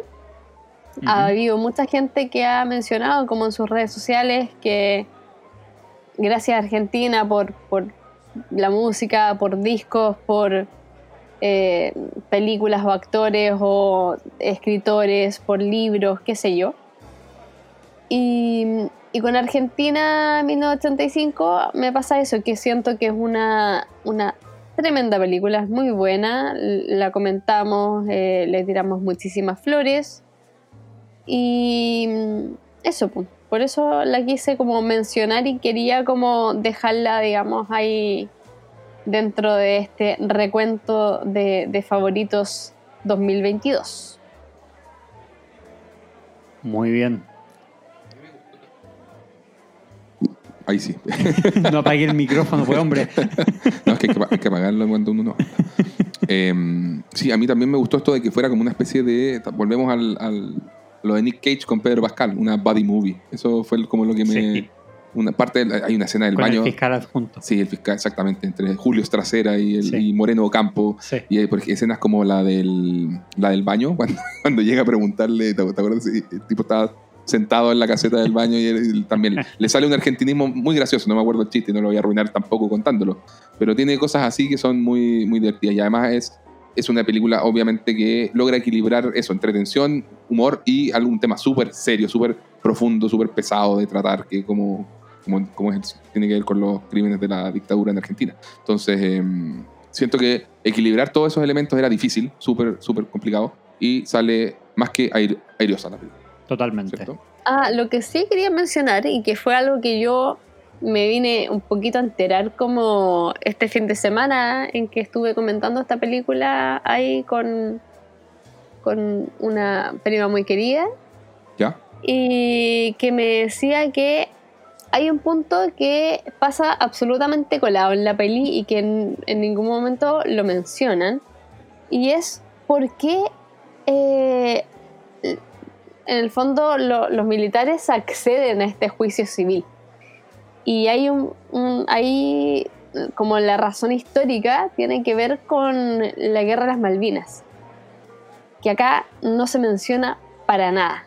Entonces hay, hubo por ahí, por ahí varias voces que hicieron esa crítica de como, oye, ya, ok, sí, estamos de acuerdo en que bacán que se haya hecho este juicio, qué sé yo, pero igual había una cuestión de fondo y un interés político del mundo militar respecto a que se hiciera esto y, y, también a cortar como estas cabezas que eran como de los que habían estado en el poder, pero para que los otros pudiesen quedar un poquito más ya como eh, validados frente al resto, al, claro, al resto del país.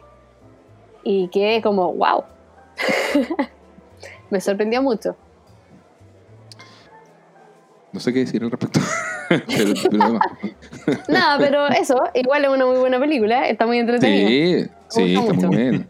No, y, tiene, sí, pues este rollo de, la comedia dentro de la, tragedia, no perder la, argentinidad, como estábamos diciendo, diciendo que, o sea, dentro, me acuerdo cuando hicimos el capítulo, comentamos lo, como lo hollywoodense que era la película, en muchos del, acercamiento de la forma en que te cuenta la historia, pero no pierde nunca de vista la argentinidad, como decía la Connie, está el tema de las canciones y qué sé yo. Y nada, pues por lo mismo, yo creo que estaba acumulando tantas nominaciones hoy en día a, no sé, pues Globo de Oro, esta cuestión, seguramente va a estar nominada también en, película extranjera. No creo que gane, pero yo creo, creo que es una gran película eh, y bien, bien Argentina 1985. Sí. Pasamos a otra posible nominada película extranjera. A ver. Sin novedad en el frente, no me piden que. Vamos, Miguel, vamos, Miguel, ¿dónde estás? ¿Dónde estás? Yo me, juego, Dale, dale, dale. ¿Dónde estás? La, la Melissa alemán, ¿viste? Nos faltó la Melissa. Sí, nos faltó. la- Investen nichts Neues. Vamos a decir que sí, que te la compré toda. Que sea- vamos a decir que sea alemán. ¿ya? De Edward Berger, disponible en Netflix. Y claro, tuvo el voto de Miguel y una mención especial mía. sea, hicimos un capítulo también que no lo ha escuchado ni siquiera nuestra madre. Exactamente. De hecho, ni nosotros lo hemos escuchado. Claro.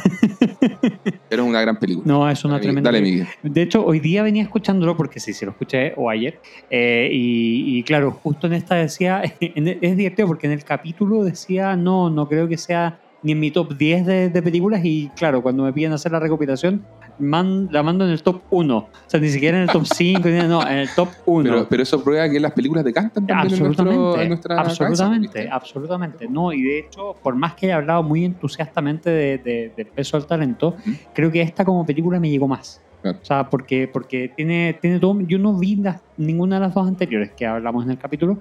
Y, y- y las películas de guerra con cierto mensaje tienen. tienen llegan, llegan de cierta Sí. forma. Y, y en ese sentido creo que es eh, la que más me impactó dentro del año. O sea, al final de cuentas es eso. Es como la que más me dieron ganas de seguir investigando, de seguir leyendo, de ver algunas otras cosas por aquí y por allá. Y por ahí la, la, la fui sacando. Y nada, por eso hizo mi top 1. No, y, y tiene es una película con sustento también, o sea, está basada en una novela del año 28, ex- Ajá. exitosa, que tuvo una adaptación en el año 1930 y que fue uno de los primeros Óscares a Mejor Película. Y, y que eso, pues tiene la gracia de ser una película que te cuenta la historia desde el bando de los alemanes, del, del bando perdedor en ese sentido, y sin embargo hacerla muy universal, ¿cierto? Sí.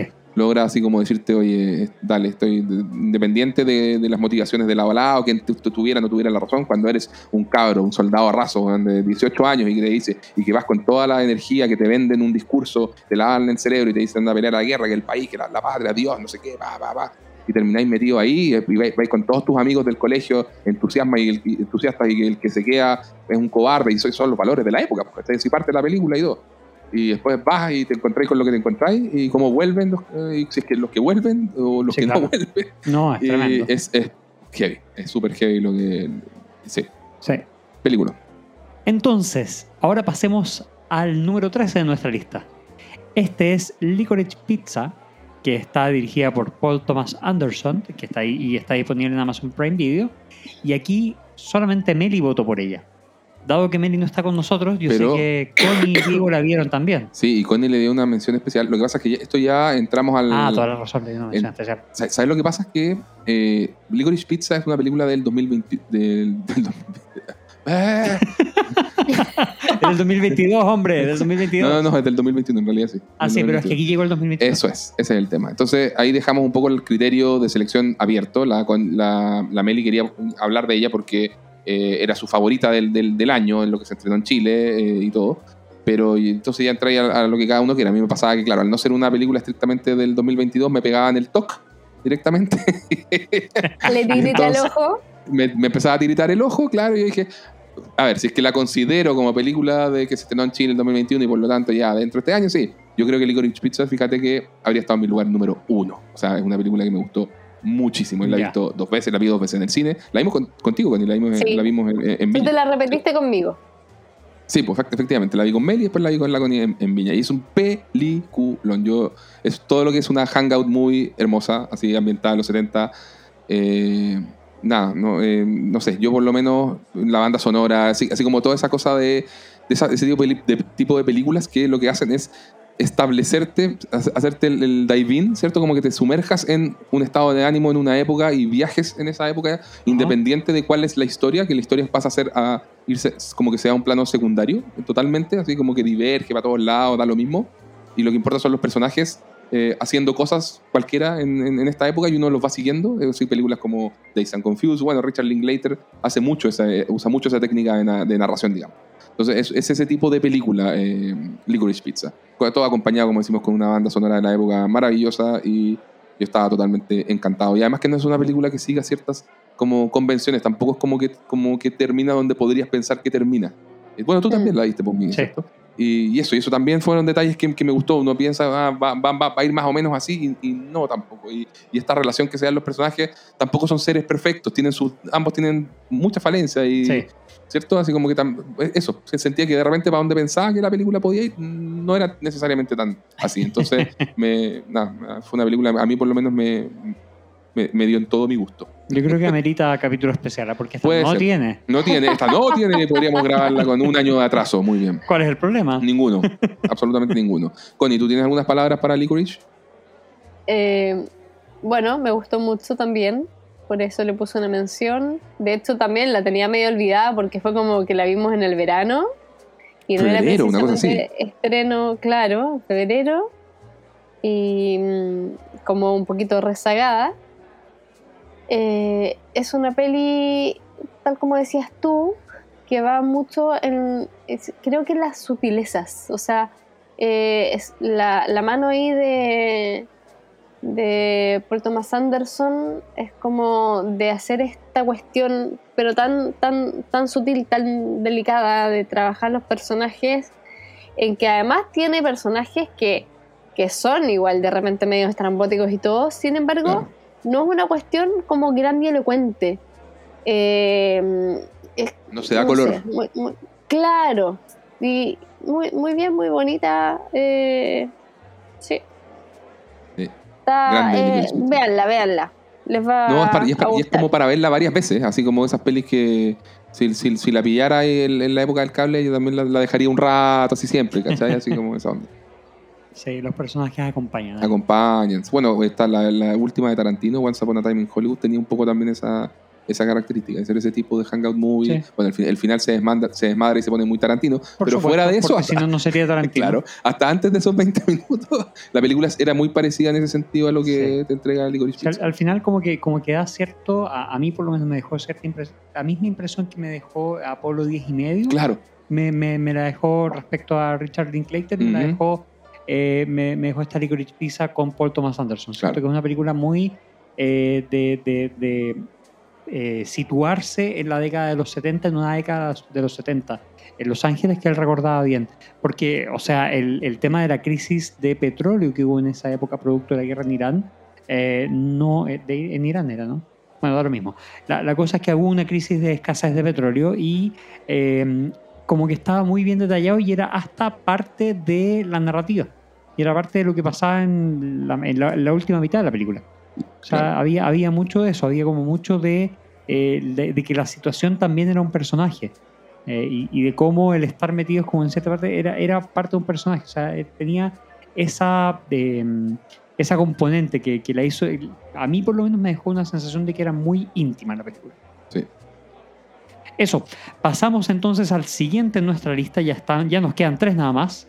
La siguiente es la película llamada Hustle o Garra, dirigida por Jeremiah Zagar, disponible en Netflix, que tiene un voto de nuestro contertulio Víctor. Como no está, se va al agua, no me Ya, Víctor, pronúnciate sobre la película. Ah, cuá, cuá, cuá, gracias.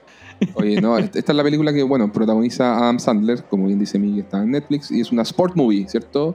¿Película? ¿Viste, Miguel? ¿No la has visto? Ya. ¿Alguien la vio? ¿No? ¿Puedo hablar solo? Sí. Sí, para variar. Para variar. entonces, no. Pero, mm, a ver, es una película, a mí me gustó, pero no me mató. Y encontré, hay, gente que le encantó, así, de, verdad. Eh, me acuerdo que en varios chats de, amigos, así como que decían, ¡ay, vieron la nueva Sandra! Está súper buena. Un gran saludo a Oli. Un gran saludo a Oli. le gustó. La hija de, nuestro amigo Gustavo, claro, sí, sí, sí. Bueno, y una niña de. Oli tiene unos 10 años, una cosa así. le, como 8. Creo que un poquito más pero le, le encantó esta película. cerramos el promedio. Pero, pero le encantó esta película y dijo, me decía Gustavo que entró como en una onda de querer ver muchas sport movies, así como, justamente porque, claro, si estás en esa edad y estás descubriendo la, este tipo de género, que al final todos sabemos que también pues, siguen una, una rutina. Tienen una, caja de herramientas que no es muy grande. Una, sí. y, sí, exactamente. Y la caja de herramientas no es muy grande tampoco en cuanto a estructura de las películas. ya este tipo de películas tú parten y tú dices o se va por acá o por allá. ¿no? Así como o abre la puerta A o la puerta B. Ganan o pierden en el partido final. Eso es lo que va a preguntar. Por ahí Básicamente. ¿Ya? Entonces, claro, pero de ahí tienes todo el viaje con los personajes y, la, y, la, relación de Sanders con el deportista en cuestión que está acá mentoreando y, él es un coach de, de, de, básquetbol y descubre a este jugador y cierto, él trae jugadores ahí a la, a la NBA y todo el tema. Entonces, eh, nada, es una peli en ese sentido es súper, súper, súper convencional, pero está bien contada y tiene su corazoncito también y tiene su lado bien chucheta Así como, que se permite ese tipo de licencias muy cortesía a Adam Sandler. Y, así que no, eh, es una peli entretenida. Eh, como te digo, me pasó que en varios chats harta gente me, me, me, escribía y me la recomendaba y, era como, bueno, hace mucho rato no se veía una sport movie muy convencional, pero que funcionara bien y conectara bien con la audiencia y eso, eso me parece válido. Ben Affleck había lanzado una como uno o dos años antes, ¿Ah, también como entrenador, de, entrenador de básquetbol de secundaria, que había sido el mejor jugador de su secundaria y había tenido una lesión y que le había ido mal en la vida. Y que de más, de más, pero no sé, no, sé cómo le fue a esa. Le fue muy bien también, ah, como que la gente la recomendaba, que era la mejor película de sport movie que se había visto el último año. Nadie nos la recomendó. Claro, exacto. Bueno, eso. Pero bueno, Hustle, sí, hay que, eh, eh, es, para pasar, si, si la quieren ver un fin de semana, un sábado, un domingo en la mañana, juegue. Número 15. Prey, Depredador. Depredador, La Presa, perdón. Dirigida por Dan Trachtenberg, Trachtenberg, como sea que se diga. Director de Ten Cloverfield Lane, película que nos gustó mucho. Que es una tremenda película. Eh, hasta que la relacionan con, con, Cloverfield, curiosamente. Porque antes de eso era una muy buena película como de secuela. En fin, da lo mismo. Eh, el, señor Goodman ahí la, rompe. La rompe. Eh, pero bueno, esta película, Prey, no Ten Cloverfield Lane, está disponible en Star Plus y tuvo un voto de nuestro contertulio Gonzalo. Así que Gonzalo, expláyese con Prey. ¿Por qué llegó a su top 5? aquí debo decir que tenemos un capítulo pendiente, eh, Miguel y Diego, donde nosotros nos comprometimos a hacer un análisis completo de la saga de Depredador. Eh, perdón, perdón, voy a solamente puntualizar y decir que es Diego, porque yo no me comprometía a ver todas las Depredador. Y ahora me, ahora me mataste, porque yo lo, tengo. Mira, Gonzalo, le hice un saque de meta gigante a ese compromiso. sí, sí, sí, sí. Quedó como para el 2025 que, caché que no está en ninguna de tus proyecciones para el próximo año, pero yo te diré el agua en público. Así que. Ah, pero sí, sí la, la fanaticada. Sí, la, la fanaticada que va a exigir. Claro. Vamos, mañana sale una votación en, en, ¿cómo se llama? en Instagram de si quieren un, un capítulo exclusivo dedicado a Depredador. Eh, pero dale, Gonza, ¿por qué te gustó? Sí porque una película que siento que captura muy bien ese, ese feeling de Depredador 1, que eh, una película de acción ochentera a la que le tenemos mucho cariño, muchos y muchas. Eh, una película de bajo presupuesto que a momentos se siente grande, le, le, dan un giro bastante bueno con respecto al, al personaje principal, que en este caso es una mujer, una mujer nativa. Eh, la tribu se me escapa en este momento, no sé si alguno de ustedes me puede recordar. No, en, fin. Pero era un personaje, un personaje mujer que busca encontrar, o sea, o redefinir el rol de la mujer dentro de la sociedad donde ella vive, que es la época de la colonización de América del Norte. Eh, y siento que dentro de todos los, o de muchos de los personajes eh, femeninos empoderados que se ha visto ahora en el cine, este logra de una manera muy orgánica mostrar sin grandes eh, como discursos qué es lo que quiere lograr y, y cómo lo logra en el fondo. Eh, los diseños de Depredador están súper buenos. La escena de acción volvemos a, lo que nos gusta, que nos hizo enamorar de este personaje, que es básicamente la sangre y la evisceración innecesaria de las víctimas. Eh, algo que cuando la película se hizo más, amigable a, la familia en las últimas entregas se había perdido un poquito, lamentablemente. Sí.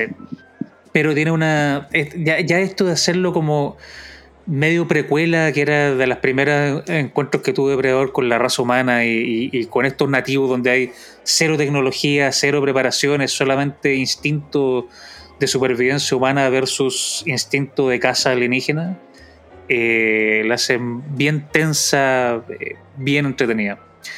Eh, no soy de los que dice que es la mejor de todo la Depredador, pero un segundo lugar glorioso después de la 1 Peleándola con la 2, que yo le tengo mucho cariño porque Sargento Morto que ahí dan, agarrándose a, charchazos con el depredador. Notable. Sí, yo, yo la vi, no, no me cautivó la, esta, película. Eh, es que la 1 es tan buena por la cresta, es tan buena.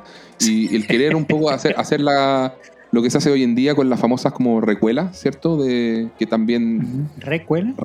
Esa mezcla entre remake y secuela. Really? Una requel, exactamente. Es como precuela que reescribe un poquito parte del lore, parte de la historia para. Exactamente, se mete con el tema de la, de, la, de la, mitología, pero a la vez te están haciendo un remake porque eh, Depredador en la selva. O sea, de alguna manera, ok, nativos americanos, cambian en la selva, pero. ¿Qué pasó antes? Y claro, y te dicen, pero esto pasó no sé cuántos siglos antes, pero es un poco. Dicen lo que funcionaba era Depredador en la, en la selva. Okay. y, eso, y tiene muchos guiños también a lo, a lo original y qué sé yo. Entonces, empezáis con. No, no hay legacy characters, que es otra de, de las características, características de las recuelas hoy en día pero, pero sí tiene esa... Lo, que me, lo que me pasó con esta, con esta peli, como te digo, es, es no sé, como cuando hablamos de Force Awakens también que tenía... Eh, también, pues era el episodio 4 rehecho. Sí, modernizado. Ya, un poco a mí me pasa lo mismo pero, con... Pero no por eso malo. No, no por eso malo, no, no por eso malo. Si yo también me, me disfruto Force Awakens piola, pero, pero piola. O sea, si me preguntas, una película como Prey es una película, no sé, 7 de 10, sigue 6 de 10, 6,5, así como se deja ver, pero no me pareció un, a mí por lo menos un, uno de los destacables del, del, año, ¿cachai? Un peliculón ni nada. Pero, la, la, hay mucha gente que le encantó. La tribu eran los Comanches, perdón, y hay, que destacar que la película está, los diálogos y la, interacción entre los personajes está hecha en Comanche. O sea, ustedes la pueden ver en el idioma original con subtítulos, que hace mucho más sentido porque parte de lo que eh, algunas personas criticaron es que para la época y para el nivel de, civilización de, estas tribus, ciertos diálogos no tenían ningún sentido porque había algunos que parecían de película de, adolescente eh, Entonces, que al, eh, ver la película en el lenguaje original, en el Comanche, ah, todo se siente mucho más de superido. Sí, seguro. No tiene su encanto, pero también caen ciertas cosas del día que son ya de los tiempos, como el, de repente el cierto uso del CGI que no es el más afortunado, ¿cachai? Eh, no sé, hay un oso en CGI, Gonza, que es como... Por, sí, pero le hicieron con 5 lucas. Por, por eso te digo, exactamente, un, es un oso hecho con 5 lucas. Entonces, ¿para qué vaya a hacer la escena? ¿Para qué? Eh, pero el, depredador se ve bien, es cool, y se nota que está hecho con efectos prácticos y y prótesis buenas, buen disfraz y todo, y, cool, y, y, tiene, sus buenas escenas así de, matanza, como dijo Gonzalo, eviscerating the victims y todo. Bien, o sea, te entretiene, está bien. Démosle ya a, la, película que cierra, ¿no? Llegamos a la última película antes de que cada uno quiera hacer sus menciones honrosas y palabras al cierre, digamos. Eh, la última película de nuestra lista, la última que tuvo votos en nuestra encuesta fue Black Panther Wakanda Forever o Black Pantera Negra, Wakanda por siempre, dirigida por Ryan Coogler. Todavía no disponible, pero seguramente va a estar disponible muy prontamente en Disney Plus. Que tiene un voto eh, emitido por Gonzalo. Así que Gonza, cierre esta lista por todo lo alto. Sí. Eh, no, no mucho que, comentar. Esta película es, difícil lo que se le puede decir sin spoilear eh, y una película relativamente nueva. Eh, había mucha curiosidad por esta película y muchas expectativas porque es el cierre de la fase 4 del MCU y, más importante, que cómo iban a manejar la muerte del actor principal. Que había, hemos visto que en el cine se ha recurrido muchas herramientas, una eh, con gusto y otras bien, bien mal hecha, o sea, entre la reconstrucción en CGI, usar otros actores parecidos y cambiarle la voz, eh, o, básicamente borrarlo el guion y decir como, uy, se nos olvidó este personaje, eh, había muchas alternativas. Creo que lo tocaron con mucho, fueron dentro de las posibilidades que tenían, que no eran muchas, considerando que el actor se había muerto antes que empezara cualquier tipo de producción de la película, eh, encontrar una buena alternativa sí se siente un poquito apurado eh, pero está manejado con gusto, con una eh, entrañable conexión a la realidad de lo que le pasó al actor. Y eh, la, película en sí tiene un, componente importante de, duelo, de lidiar con la pérdida y cómo esa pérdida transforma a, todo, a toda la familia, en este caso una familia tan poderosa como la familia real de Wakanda, y las repercusiones que eso tiene en este caso para el mundo pero si lo podemos ver un poquito como una metáfora es, ver cómo una familia vive un duelo y cómo el duelo se vive de distintas maneras, como ir dejando las cosas atrás y seguir avanzando. Mm. Eh, la acción está muy entretenida. Mi personaje favorito de ahora en adelante en el, MCU es eh, Baku. Qué tipo más bacán. que es demasiado entretenido. El actor, que ahora le he visto un poco más de su trabajo y de, de cómo es él detrás de, cámara, es muy entretenido, muy simpático. es, un caribeño, el de Trinidad y Tobago. Eh. Pero lo tienen ahí como, como muchos otros actores que le enseñaron a hablar con dialecto africano para poder hacer las escenas ahí relacionadas con, con, su, con su tierra. Eh, Personaje muy simpático, se roba la película, tiene mucha talla. Eh, le cambian un, poco también de, de, cómo era antes, de que era bien impulsivo, hacer un personaje más. Eh, un poquito más completo, ¿no? No ya no es solamente el, el sidekick humorístico que era antes. Eh, la película introduce bastantes nuevos personajes y bastantes nuevas stakes, nuevas apuestas, cosas que están en juego. Eh, presenta un, reino completo nuevo, pero no sin entrar en detalle. Sí encuentro que la, inclusión de Ironheart fue muy mal hecha. Eh, el personaje es bueno, entretenido, ah, pero no sé si... ¿La película? Está Ironheart, sale en el tráiler, así que no es ningún spoiler, no me voy. Eh, que va a tener su serie, ojalá hagan algún cambio radical en su diseño para la serie, porque eso, eso, a ver, a Marvel hay muchas cosas que le podemos perdonar. Efectos especiales malos no es una de ellas. O sea, este es su fuerte. CGI y, y explosiones grandes es como que Michael Bay no haga explosiones buenas. ¿Tú sabes? Entonces. no te preocupes, eh, si, si, de algo fue indicativo She-Hulk es de que le van a poner todas las fichas al, al CGI. Claro. Mm. Eh, entonces, eso, es una película entretenida. Eh, se pueden ir a verla al cine, váyanla porque como buena película Marvel es bien espectacular en cuanto a la música, la cinematografía, todo. Eh, importante destacar que todas las escenas que ustedes van a ver ahí de playa y todo eso está filmado aquí en, mi nueva patria de Puerto Rico. Así que, de hecho, yo tengo un, tengo un, paseo planeado con mis niñas de ir a las fotos, o sea, a las playas donde se filmó, sacarme una foto. Mira, aquí estoy en Wakanda con mis niñas y tú sabes. Yo pensaba Esa que. cosa que uno dice que lo hace por los niños, pero en el fondo es por uno. Claro. Yo pensaba que ibas a decir que yo tengo un pequeño cameo ahí en, en, la película, pero no. No, o sea, lo mata por un cameo en cualquier película Marvel. Espérate, porque aquí. Aquí se filman muchas películas. Se filmó hace poco, se, terminó de filmar Rápido y Furioso 10. Eh, yo les conté que me, me, encontré con Mel Gibson en el, en el, en el, ¿cómo se llama? En el lobby de mi edificio hace un tiempo. Está filmando una película ahí también. Eh, así que estoy cruzando los dedos que se haga un casting de Marvel por aquí. No tengo ni la estatura, ni el tamaño de cuerpo, ni el tamaño de barba, ni nada de lo que necesitan ellos normalmente en su, en pero nunca sabe. Como Latino 15 de más que sí. Sí, random Latino in the background, making coffee random latino boomer 35 que aparece ahí. Que explota a los 3 segundos, pero ese, ese va a ser mi. ¿Cómo se llama? en mi sueño para, para los próximos años de poder aportar con el set de Estoy en terreno desde una filmación. Muy bien. Extraordinario. para, Instagram, muchachos. Pasemos a las menciones honrosas de cada uno, pero así, mención cortita. Hemos llegado, eso mismo, hemos llegado al final de la lista. No tenemos, eh, digamos, estos son nuestros nuestro top 16. Claro que eh, cada uno, o sea, si, si, que estuvo en, ese, en esas 16 mencionadas es porque alguien la puso en, su top 5. Sí, exactamente. Entonces, pero cada uno también tuvo sus menciones honrosas que no fueron ni siquiera mencionadas, porque en el fondo no sacaron ningún voto, no coincidieron con algún otro. Claro. Eh, en fin, entonces, ahora es cuando ustedes pueden eh, hacer sus menciones muy cortitas, muy cortitas de, de, de qué es lo que creen que valió la pena dentro del año, que no alcanzó su top 5, pero que igual estuvo eh, dentro de lo que a ustedes les gustaría recomendar. Exacto. Así que, Connie, abrimos el micrófono contigo. Uy, yo pensé que habían dicho todas. No sé qué quedó pendiente. te, quedó, te, quedó, Connie, te quedó pendiente The House. Ah, The House. Ya bueno, pero la dije en un popurrí, entonces ¿para qué me voy a repetir? Lo que sí, voy a hacer mi, mi...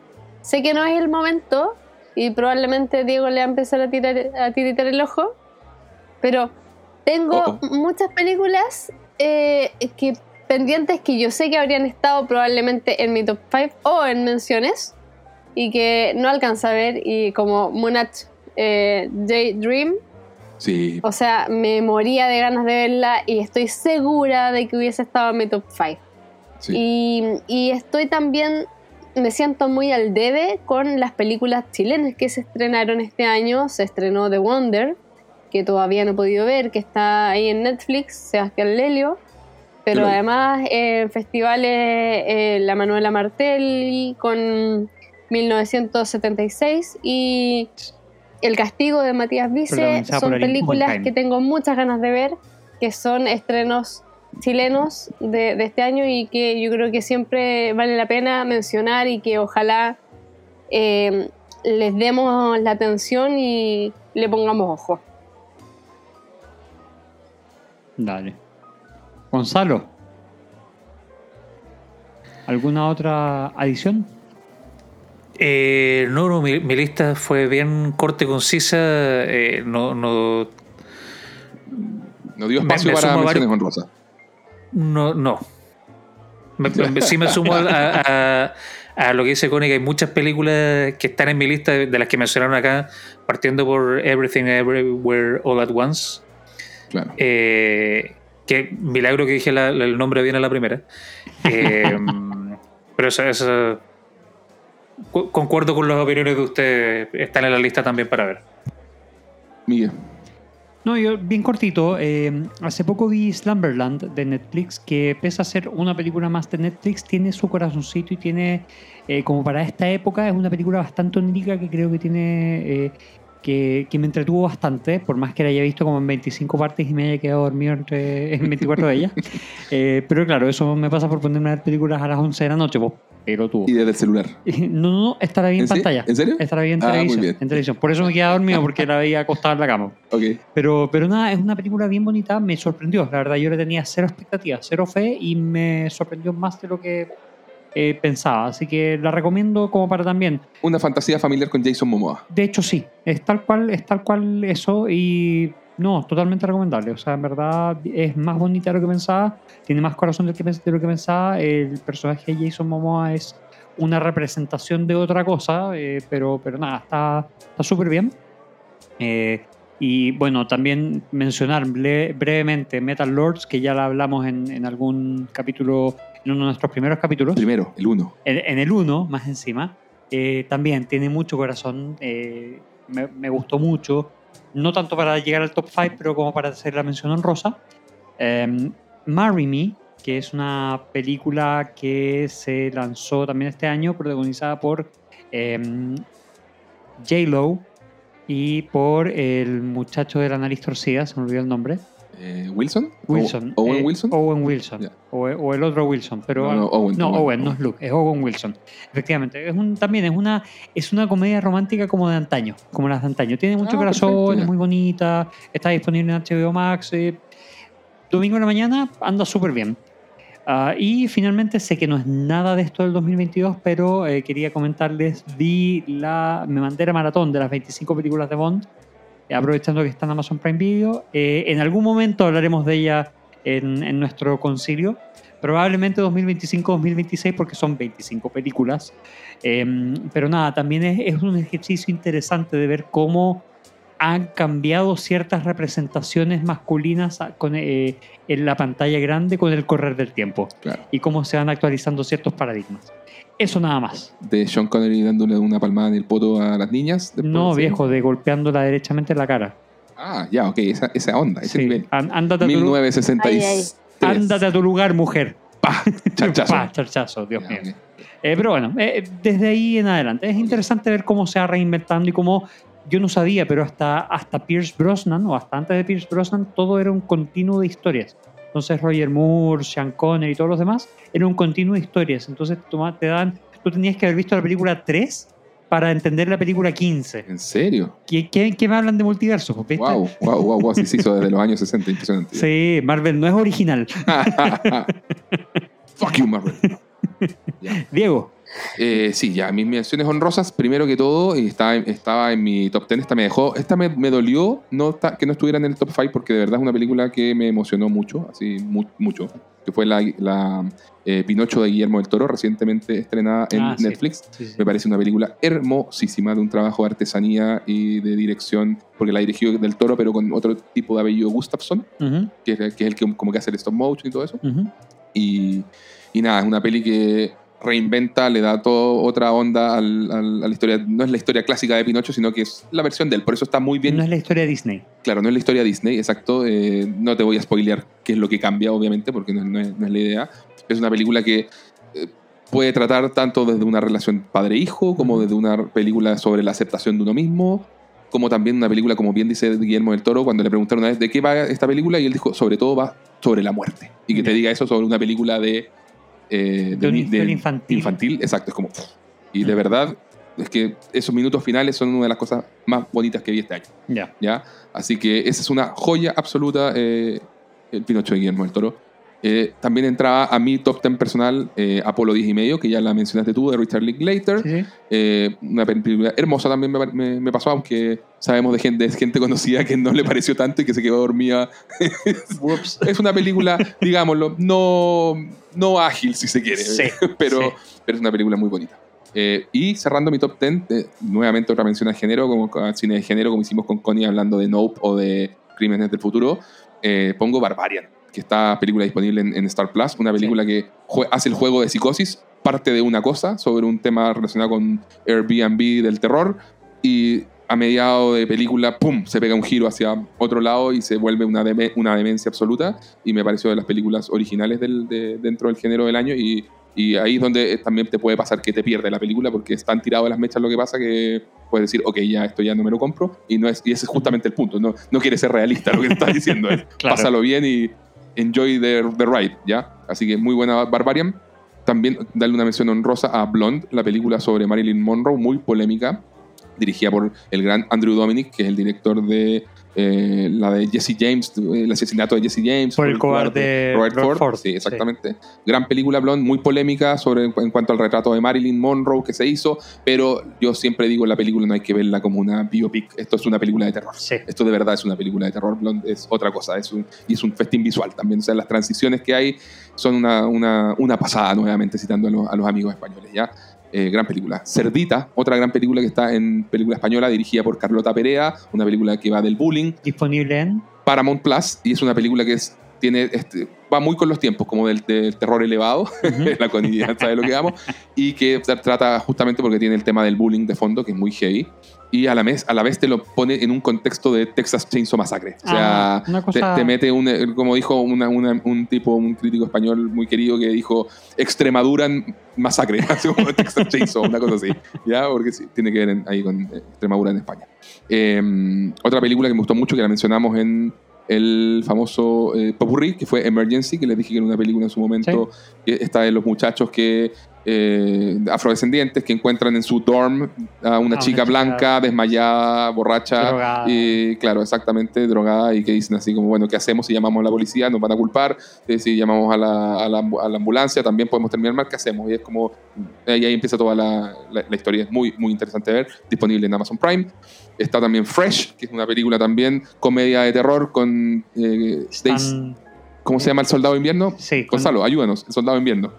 Sebastián Stan. Gracias, Gonzalo. Gracias, Gracias, por su atención. Cero aporte. Grande, Gracias por no pescarnos en lo Sí, absoluto. ju- tremendo, tremendo. Me encantó Siempre ese momento del capítulo. Sebastián Stan. Siempre, sí. sí, Sebastián Stan. Gracias, Miguel. Eh, bueno, Fresh, de gran película también dif- di- di- disponible en Star Plus, película sobre el canibalismo, con eso les digo todo, pero en te- to- temas medio horror comedia, ¿ya? Ajá. Eh, Scream 5, película de donde saqué el concepto de recuela. Por cierto, eh, gran película de género también. Mira, no, no me esperaba que este año una película que terminara en un 5 me, me fuera a gustar tanto. Eso te puedo decir. Lo- lo- los fans de, de Rápido y Furioso estarían orgullosos. Exactamente. No, no lo vi venir, que Scream 5 fuera tan bacán. Eso, eso fue lo que me pasó. Que si me preguntas cuáles son las mejores de las 5, yo te diría la 1, entre la 2 y la 5 está la pelea. Ya. ¿Está ahí? Así, esa onda. Eh, Day Shift o Turno de Día, una película que también es eh, muy, muy divertida, muy entretenida con eh, Jamie Foxx sobre cazavampi- cazavampiros ahí con horror comedia, de esas Netflix movies que le tenéis cero fe. Sí, y que te entretenía más que de la cuenta. Exactamente, me, me entretuvo mucho. Eh, Monstruo de Mar, o La Bestia Marina, de mm, Chris Williams, también disponible en Netflix. Película animada muy bonita que tiene- le da un significado, resignifica lo que es el heroísmo. Muy buena, recomendable. Werewolf by Night, yo no sé si ustedes la vieron. Marvel, Sí, dirigida sí. por Michael Giacchino. A mí me gustó. En su debut directorial. Sí, película como de 45 minutos, homenaje a, los monstruos de la Universal. Una belleza también, me encantó. Sí, me sí, sí, es muy, es un muy entretenido. Sí, sí, sí. Es un, un, mediometraje. Sí, es un mediometraje, efectivamente, efectivamente. Y por último, The Stranger, de Thomas M. Wright, de, que está disponible en Netflix también. Una de estas neo-noir que parece película como de estas eh, películas criminales de investigación escandinava pero están hechas en Australia. ¿ya? Y con Joel Edgerton y el, villano de las Bond, de las últimas, perdón, de las últimas Misión Imposible, John Harris, creo que eh, sí, sí, sí. Ya, él, él. Y buena película también. Bueno, así que esas serían mis, mis menciones honrosas de, y podría seguir mucho rato porque me gustó mucho muchas cosas que vi en, el cine este año, pero lo vamos a dejar hasta acá en pos del tiempo. Sí, bueno. Y Diego eh, vio más de 350, ¿cuánto viste? Más de 365. 400, Estamos ahí ya. Dejémoslo ahí. Vámonos. Queridos. vamos, a cortar a Diego. Sí, queridos concilieris, ha sido un gusto revisar con ustedes eh, las películas que más nos han gustado del 2022. Cuéntenos en nuestras redes sociales a ustedes cuáles son las que más les gustaron ¿Quieren que les compartamos más? ¿Quieren que Diego comparta la lista entera de sus 400 películas que vio? No, no, eh, quiero, no quiero matarlo del aburrimiento, gente. no lo vamos a hacer por acá, lo, haríamos por redes sociales. Olvídate de hacer un capítulo. Bueno, Diego va a grabar un capítulo solo. Claro. Dando su mini review de las 400 películas que vio. Muy bien. Son 48 horas de amor. Va a ser un live stream con la cuestión. Las reproducciones de ese capítulo nos restan reproducciones de las que tenemos ahora. Nos restan. Por ahí. Le damos un premio al que aguante las 48 Spotify, horas. ¿ah? Spotify nos castiga. Absolutamente. Así que nada, ha sido un gustazo compartir con ustedes. Eh, muchas gracias a todos por acompañarnos este 2022. Esperamos haberles eh, eh, haberles acompañado también, esperamos haberles eh, apoyado con ciertas eh, elecciones de películas, ciertas recomendaciones, que ver. Casi no hablamos mal de las películas, así que que no ver como que no. Tal cual. No, pasa mucho. No, esperen de nosotros un ranking con lo peor del año. No, es nuestro estilo. No, es nuestra línea editorial. que, que fome. Queremos fomentar el amor por el cine. Y sí, y el positivismo y todo ese tipo de cosas. Así que nada, eh, los esperamos para una próxima oportunidad. Nosotros eh, en algún momento vamos a hacer un capítulo también sobre series y otro sobre música del 2022. Exacto. Así que los esperamos pronto. Em, recuerden seguirnos en nuestras redes sociales, en Instagram, en Twitter hasta que se acabe, como ya les decía, eh, y en su plataforma de podcast favorita. Muchachos, ha sido un gusto, muchas gracias y hasta luego. Gracias, gente querida. Tengan un feliz fin de año. Hasta luego. Adiós. Buenas noches a todos.